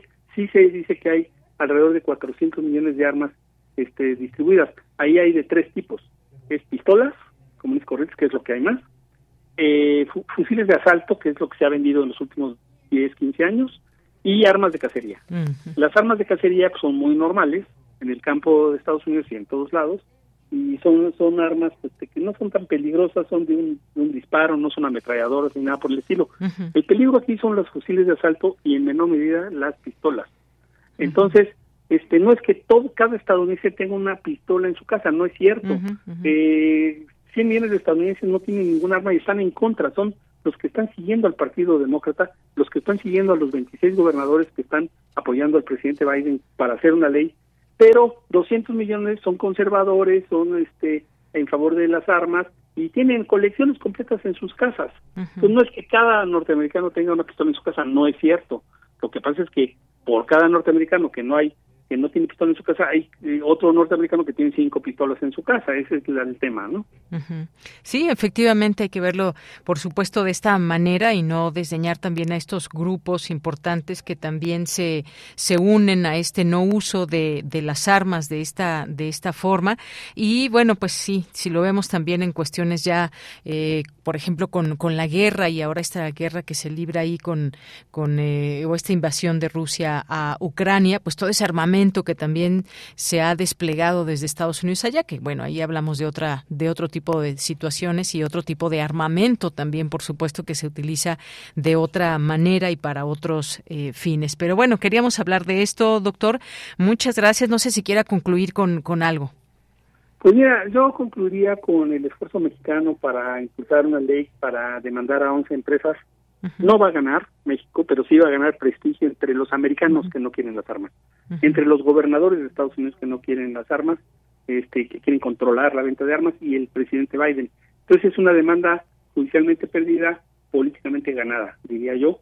Y qué bueno que México hizo esa demanda porque pues tiene un impacto político y ahora ya México tiene aliados, tiene a, 26 gobernadores aliados de Estados Unidos más el presidente de Estados Unidos. Y hay pues yo creo que unos 200, el, el Congreso de Estados Unidos tiene 435 congresistas, alrededor de 200 no eh, sí quieren controlar las armas, pero pues los demócratas superconservadores y los republicanos pues hacen mayorías e impiden hacer una ley federal. Bueno, pues sí, otro gran tema también que seguiremos platicando. Doctor, por lo pronto, muchas gracias y buenas tardes. Hasta luego, doña Media, buenas tardes y eh, otra vez un fuerte saludo a nuestros a nuestras escuchas de todo el país, pero a los Pumas, por supuesto, los que se identifican con la universidad. Qué bueno. Qué bueno que además hay noticieros de gran calidad como el tuyo. Gracias, gracias doctor por sus palabras y un abrazo. Hasta luego. Hasta luego. Muchas gracias al doctor Raúl Benítez Manaut, miembro del Seminario sobre Violencia y Paz del el Colegio de México, investigador del Centro de Investigaciones sobre América del Norte de la UNAM. Vamos a escuchar esta cápsula de Dulce Wet.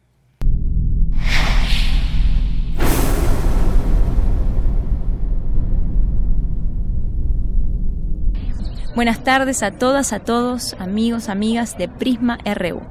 Soy Emilia Sosa Cacase. Hace unos días estuve con ustedes comentándoles sobre el segundo Congreso Internacional de Etno y Arqueomusicología. Como saben, este Congreso Internacional de Etno y Arqueomusicología reúne artistas, investigadores alrededor de la música, el patrimonio sonoro, la cultura de América en toda su extensión. Y vamos a contar en todos los días, que es del miércoles al domingo 2 de abril, con ponencias, mesas redondas, conferencias y talleres de 9 de la mañana a 6 de la tarde. Y de 6 de la tarde a 8 de la tarde contamos con festivales musicológicos, es decir, conciertos, donde se realizarán homenajes a los maestros y también músicos invitados de diferentes países como Ecuador, Perú y Argentina. El día sábado primero de abril tenemos el homenaje al maestro Alejandro Iglesias Rossi. La Orquesta de Instrumentos Autóctonos tocará solo sus obras como parte de este homenaje y luego de este homenaje, el concierto de la orquesta, estará un reconocimiento y un concierto del grupo Tribu por sus 50 años de trayectoria. El día domingo es un día muy especial, muy artístico, muy de integración de todos los que estuvimos todos estos días. Tendremos ciclos de cine con diferentes cineastas de cada estrato del continente. Y también tendremos dos conciertos de arte sonoro donde han sido personas que se han postulado a diferentes partes de América con música nueva, con instrumentos precolombinos o actuales y las nuevas tecnologías integradas en estas obras que son eh, electroacústicas y algunas mixtas. Vamos a tener un concierto en vivo y otro por streaming. Y también vamos a cerrar con Charo Bogarín, que es una cantante popular que canta en lenguas nativas de Argentina y del sur de América. Y con ella cerramos el Congreso. Ella es de Argentina.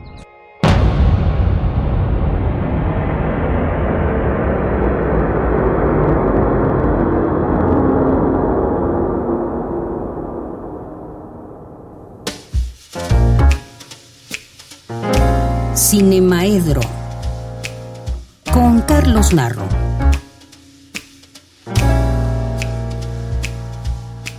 Bueno, pues ya estamos aquí en Cinemaedro con el maestro Carlos Narro, que ya nos acompaña aquí en cabina. Carlos, ¿cómo estás? Muy buenas tardes. Buenas tardes, ¿cómo estás tú? Muy bien, muchas gracias. Y pues un saludo a todo el auditorio.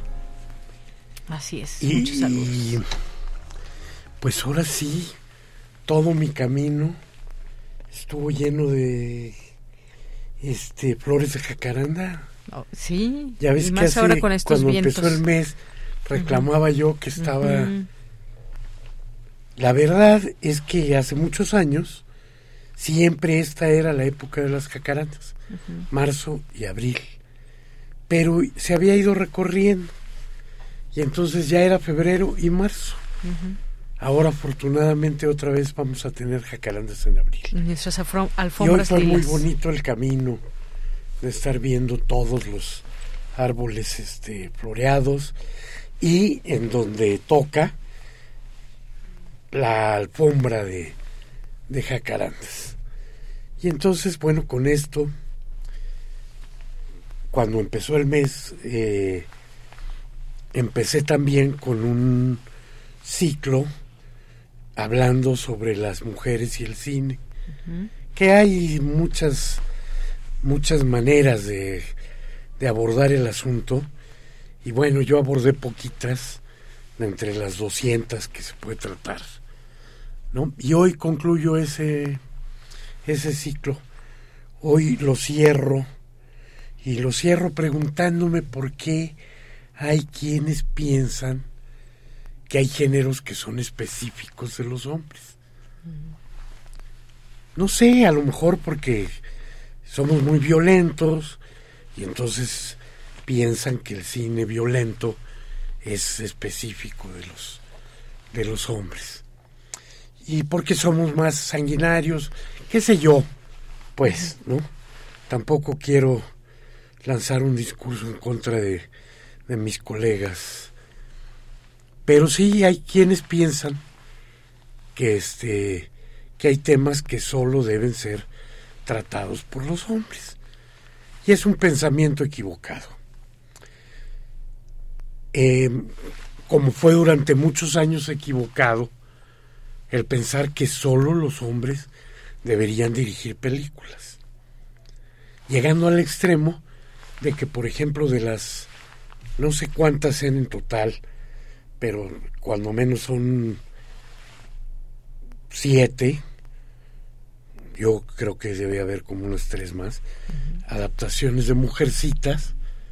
Todas las primeras fueron este, dirigidas por hombres. Y algunos con mucho talento, como George Cukor o Marvin Leroy.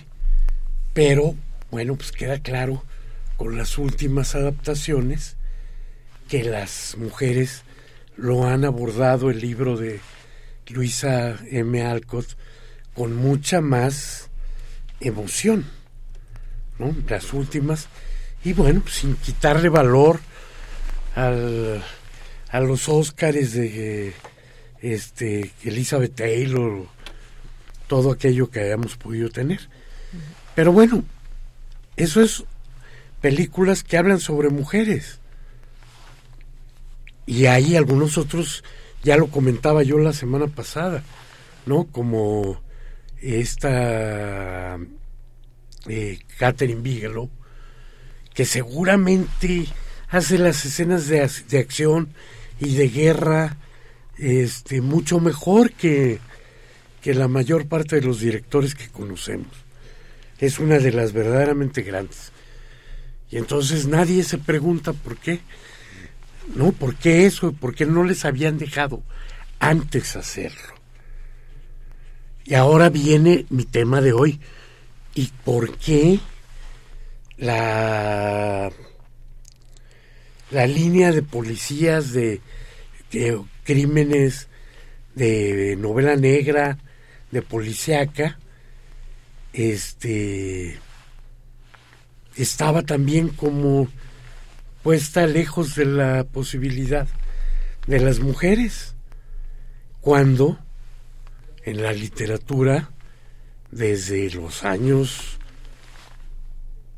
no sé si los finales de los 20 o en los 30, pero ya estuvo esta Agatha Christie ocupando el primer lugar entre los escritores policíacos, sin duda, con sus dos grandes detectives, Hércules Poirot y Miss Marple.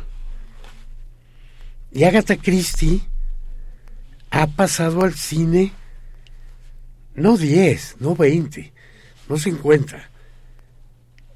Casi 200 veces se han filmado películas eh, basadas en novelas de Agatha Christie. Y algunas se han repetido varias veces. ¿No? Por ejemplo, es el caso de Diez Negritos, que tiene dos adaptaciones fabulosas. Una del gran director francés René Clair en 1945 y otra de un director ucraniano, pero en ese tiempo eran Unión Soviética, Stanislao Gorochkin. Luego está Muerte en el Nilo, también con muy buenas este, adaptaciones de, de John Guillermin en 1978 y el año pasado de Kenneth Branagh. George Pollock fue un director experto en hacer películas este con Miss Marple.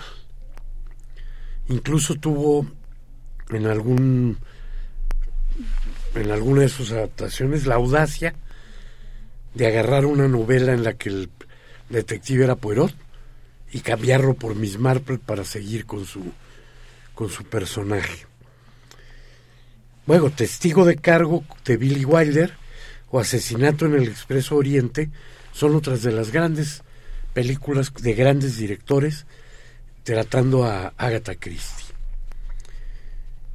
Patricia Highsmith, otra extraordinaria mujer de la literatura y que abre sus adaptaciones en el cine nada más y nada menos con Alfred Hitchcock, pero que también tiene adaptaciones más allá del cine norteamericano, más allá del cine este inglés, británico, eh, con un, por ejemplo, a pleno sol, con la actuación inolvidable de Alain Delon, película de René Clement, y como el amigo americano de, de Wim Wenders, son muchas las películas Liliana Cavani, el juego de Ripley, y son muchas las películas en las que el personaje del raro, cínico, extravagante Mr. Ripley pasaron a, al cine. Este, Claude Chabrol, en fin, son una buena cantidad de, de adaptaciones que que se hicieron de Patricia Highsmith. Yo creo que no llega a las de, pero sí debe andar por las 40 películas. Patricia Highsmith pasadas al cine. Y luego, de hace muy poco tiempo, tres películas españolas, la trilogía del Bazán, adaptaciones de Dolores Redondo, con una detective y Amalia increíble también, este, brillante y buenas buenas las tres películas españolas, lo cual a mí me deja con muy mal, siempre tengo que ser el negativo, ¿verdad? Sí. Pues, ¿Por qué demonios, si en México desde los años 50 tuvimos a una gran escritora de novelas policíacas y novelas negras, María Elvira Bermúdez, reconocida en el campo de la literatura, amiga de Efraín Huerta y de este José Revueltas, conocida por toda la intelectualidad de la época, pues la duranguense nunca ha sido adaptada al cine. ¿Por qué, hombre? No le hagan, no le hagan así. Sí. En fin, sobre todo si Durango tiene tal historial en el cine mexicano, pues algún director duranguense, Juan Antonio de la Riva, que se ponga las pilas y haga algo. Muy bien. Rápidamente me voy con las recomendaciones. Muy rápido. En la Cineteca Nacional este sigue con Amor y Furia de Claire Denis, Mi sangre enarbolada de Luis David Palomino Benítez, la última función de cine de Pan este Nalis del director de la India en el Centro Cultural Universitario Barda por Agnes y ya dio inicio el curso el, el ciclo 52 por 24 instructivo sentimental para el cine del siglo XX. Muy bien, pues muchísimas gracias por estas recomendaciones y por esta sección de Cinemaedro. Nos Muchísimas gracias a todos. El otro jueves. Saludos a todo el auditorio. Gracias, Carlos. Muy buenas tardes. Continuamos. Queremos escuchar tu voz. Síguenos en nuestras redes sociales. En Facebook como Prisma RU y en Twitter como arroba PrismaRU.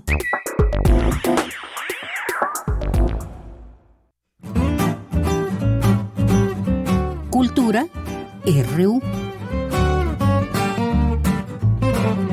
Bien, pues nos vamos ahora a la sección de cultura con Tamara Quiroz. Tamara, muy buenas tardes. Deyanira, muy buenas tardes a ti y a todos los que siguen nuestra transmisión a través de estas frecuencias universitarias. Qué bueno que llegaron a esta recta final de la transmisión. Y hoy tenemos información de una obra de teatro que se estrenó el pasado 26 de marzo y se está presentando en la teatrería. Se trata de El alma también. Y para platicarnos más detalles de esta propuesta escénica, nos acompaña aquí en la cabina Milet Gómez. Milet, bienvenida a este espacio radiofónico. No, pues muchísimas gracias por haberme invitado, gracias Deyanira, gracias Tamara. al contrario. Y de verdad muy contenta de compartirles todo lo que quieran saber de El Alma también. Pues partiendo justo del título, ¿no? El, título es llamativo, El Alma, ¿qué es el alma? ¿Cómo lo interpretan en esta, en esta propuesta escénica? Y también, Milet, eh, pues cuéntanos un poco de los temas que, que se abordan en esta obra. Sí, El Alma también es una frase que se dice en la obra, eh, recordando a a uno de los personajes ausentes. Entonces no los quiero spoiler para que vayan y se animen. Eh, pero justo el alma también como título y como metáfora de esta puesta en escena, pienso que tiene que ver con todo lo que tenemos que, que descubrir de nuestra propia alma, en el caso de los personajes, para seguir trascendiendo nuestra vida. Entonces, eh, la obra, finalmente, la anécdota, les voy a contar como la fábula, y, luego ya entro a los temas que se, que se abordan. Trata de dos hermanas que se reúnen después de más de 20 años de separación. Ellas eh, se separan por un motivo personal. El personaje que yo interpreto, que es este Rocío, deja a su hermana Lina, que era muy pequeña en ese entonces, y ella se va a buscar su propio camino, su propia voz sin embargo, después de más de 20 años, regresa al hogar materno, donde Lina se quedó a cargo de su madre. Eh, y pues obviamente es un reencuentro y reconocimiento, porque pasaron más de 20 años y si a veces este pasa un año y no vemos a nuestra familia o algo y, y, y, descubres cosas nuevas, ¿no? En, en, en, la, en las personas que son de tu sangre. Imagínense después de 20 años y, y después de haber dejado a una pequeñita, yo en mi caso, en mi personaje, y verla ya hecha una mujer, absolutamente. Creo que los principales temas que se abordan en esta puesta en escena y que pienso pueden conectar muy, de, forma muy entrañable con el espectador son eh, pues que todos en todas nuestras familias sabemos que siempre hay secretos que nunca se dijeron. Entonces, Rocío regresa a hablar de eso, hablar de, de, esas cosas que nunca se dijeron, de las mentiras que hubo, de los secretos. Pero también creo que estos personajes, su objetivo y la temática que se aborda aquí es también cerrar ciclos. Cerrar ciclos porque si uno sigue cargando con las heridas del pasado, pienso que es muy difícil o es poco probable que uno pueda trascender personalmente o que pueda encontrar su propio camino, porque es como yo traigo cargando las heridas de papá, las heridas de mamá, las heridas entre nosotros, y si uno no lo sana y no lo habla, entonces uno va a seguir cargando con eso y no va a encontrar su propia voz, o sea, la propia voz del alma, la propia voz del alma, la que es tuya, que no tiene nada que ver con los condicionamientos, creencias o traumas que, pues desafortunadamente, todos los que estamos en este planeta tenemos o vivimos. Inevitablemente, ¿no? Sí, sí, Oye, platícanos un poco también pues de tu personaje, ¿no? Justo dices, este reencuentro, el reconocerte con, con una persona, con tu hermana en este caso, ¿no? Eh, hablando de la historia, con la que creciste junta hasta cierto punto de la vida, o sea, tú te quedaste, ¿no? Con esta idea de lo que era tu hermana, pasan mil cosas, eh, también es muy importante hablar, por ejemplo, de los roles de la de los hermanos, ¿no? Todos tenemos roles en la familia, tú eh, pues te vas tú haces tu vida en otro, en otro lugar fuera de lo que son los papás. Platícanos un poco, pues, ¿qué te ha dejado Rocío, eh, eh, el personaje a ti, Amelia? Sí, bueno, creo que eh, este punto que tocas es sumamente importante porque todos en la familia cumplimos roles.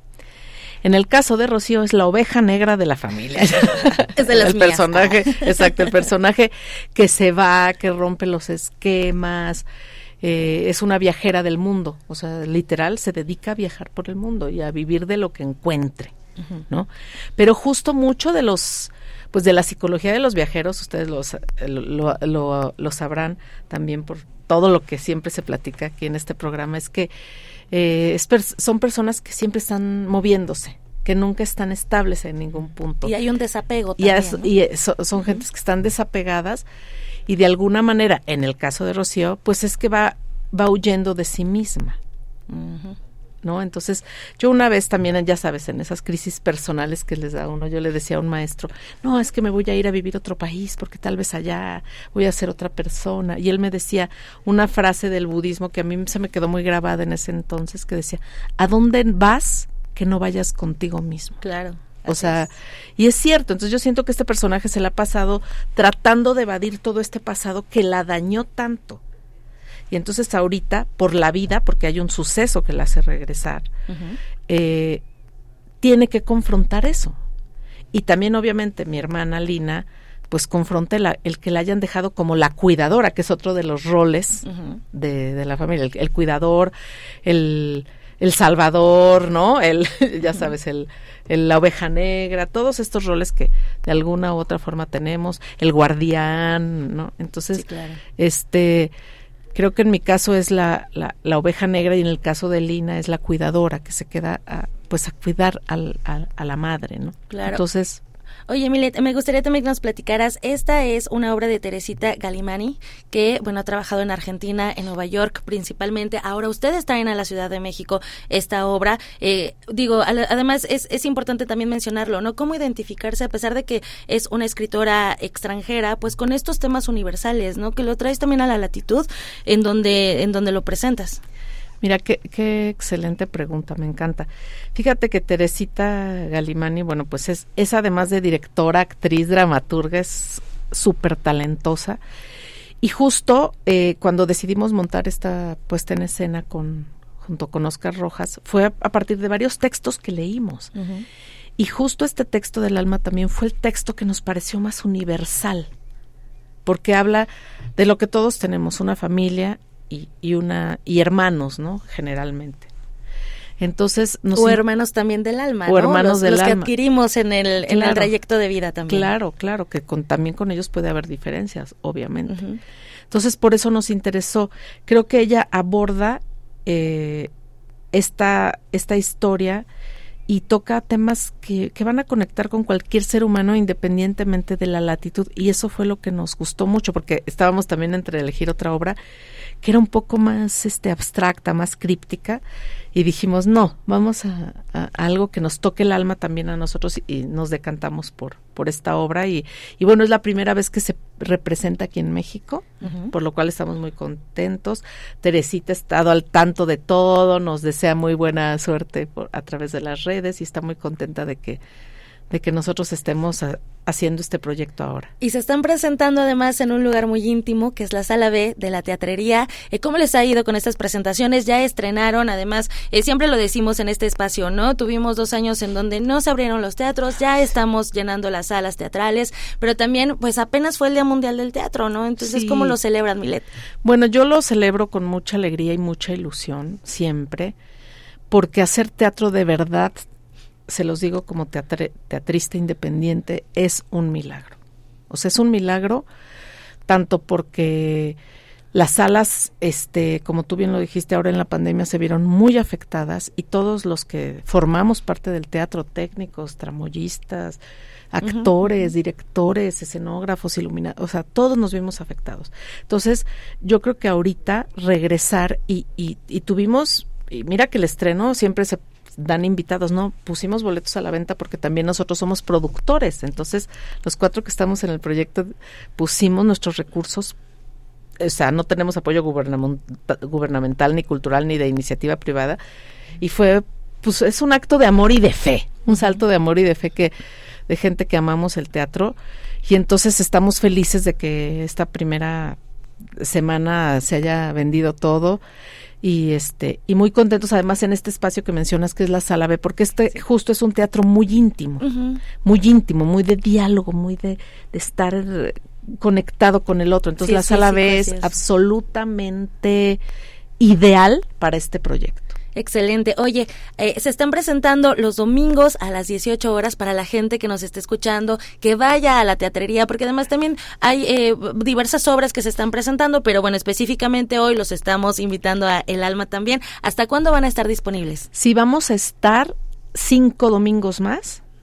Así que si ustedes se quedan aquí en Semana Santa, que la ciudad está deliciosa, y quieren ir a pasar una, una tarde de domingo entrañable, se van, comen rico por ahí y luego se van al teatro, se la van a pasar de maravilla, porque es una obra que nos deja mucha reflexión del alma. ¿eh?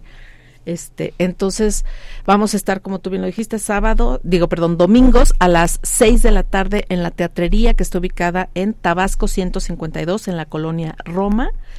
Obviamente, ya saben, hay descuentos sin APAM, estudiantes, eh, maestros, eh, y, y pues por favor vayan, los esperamos ahí con los brazos abiertos.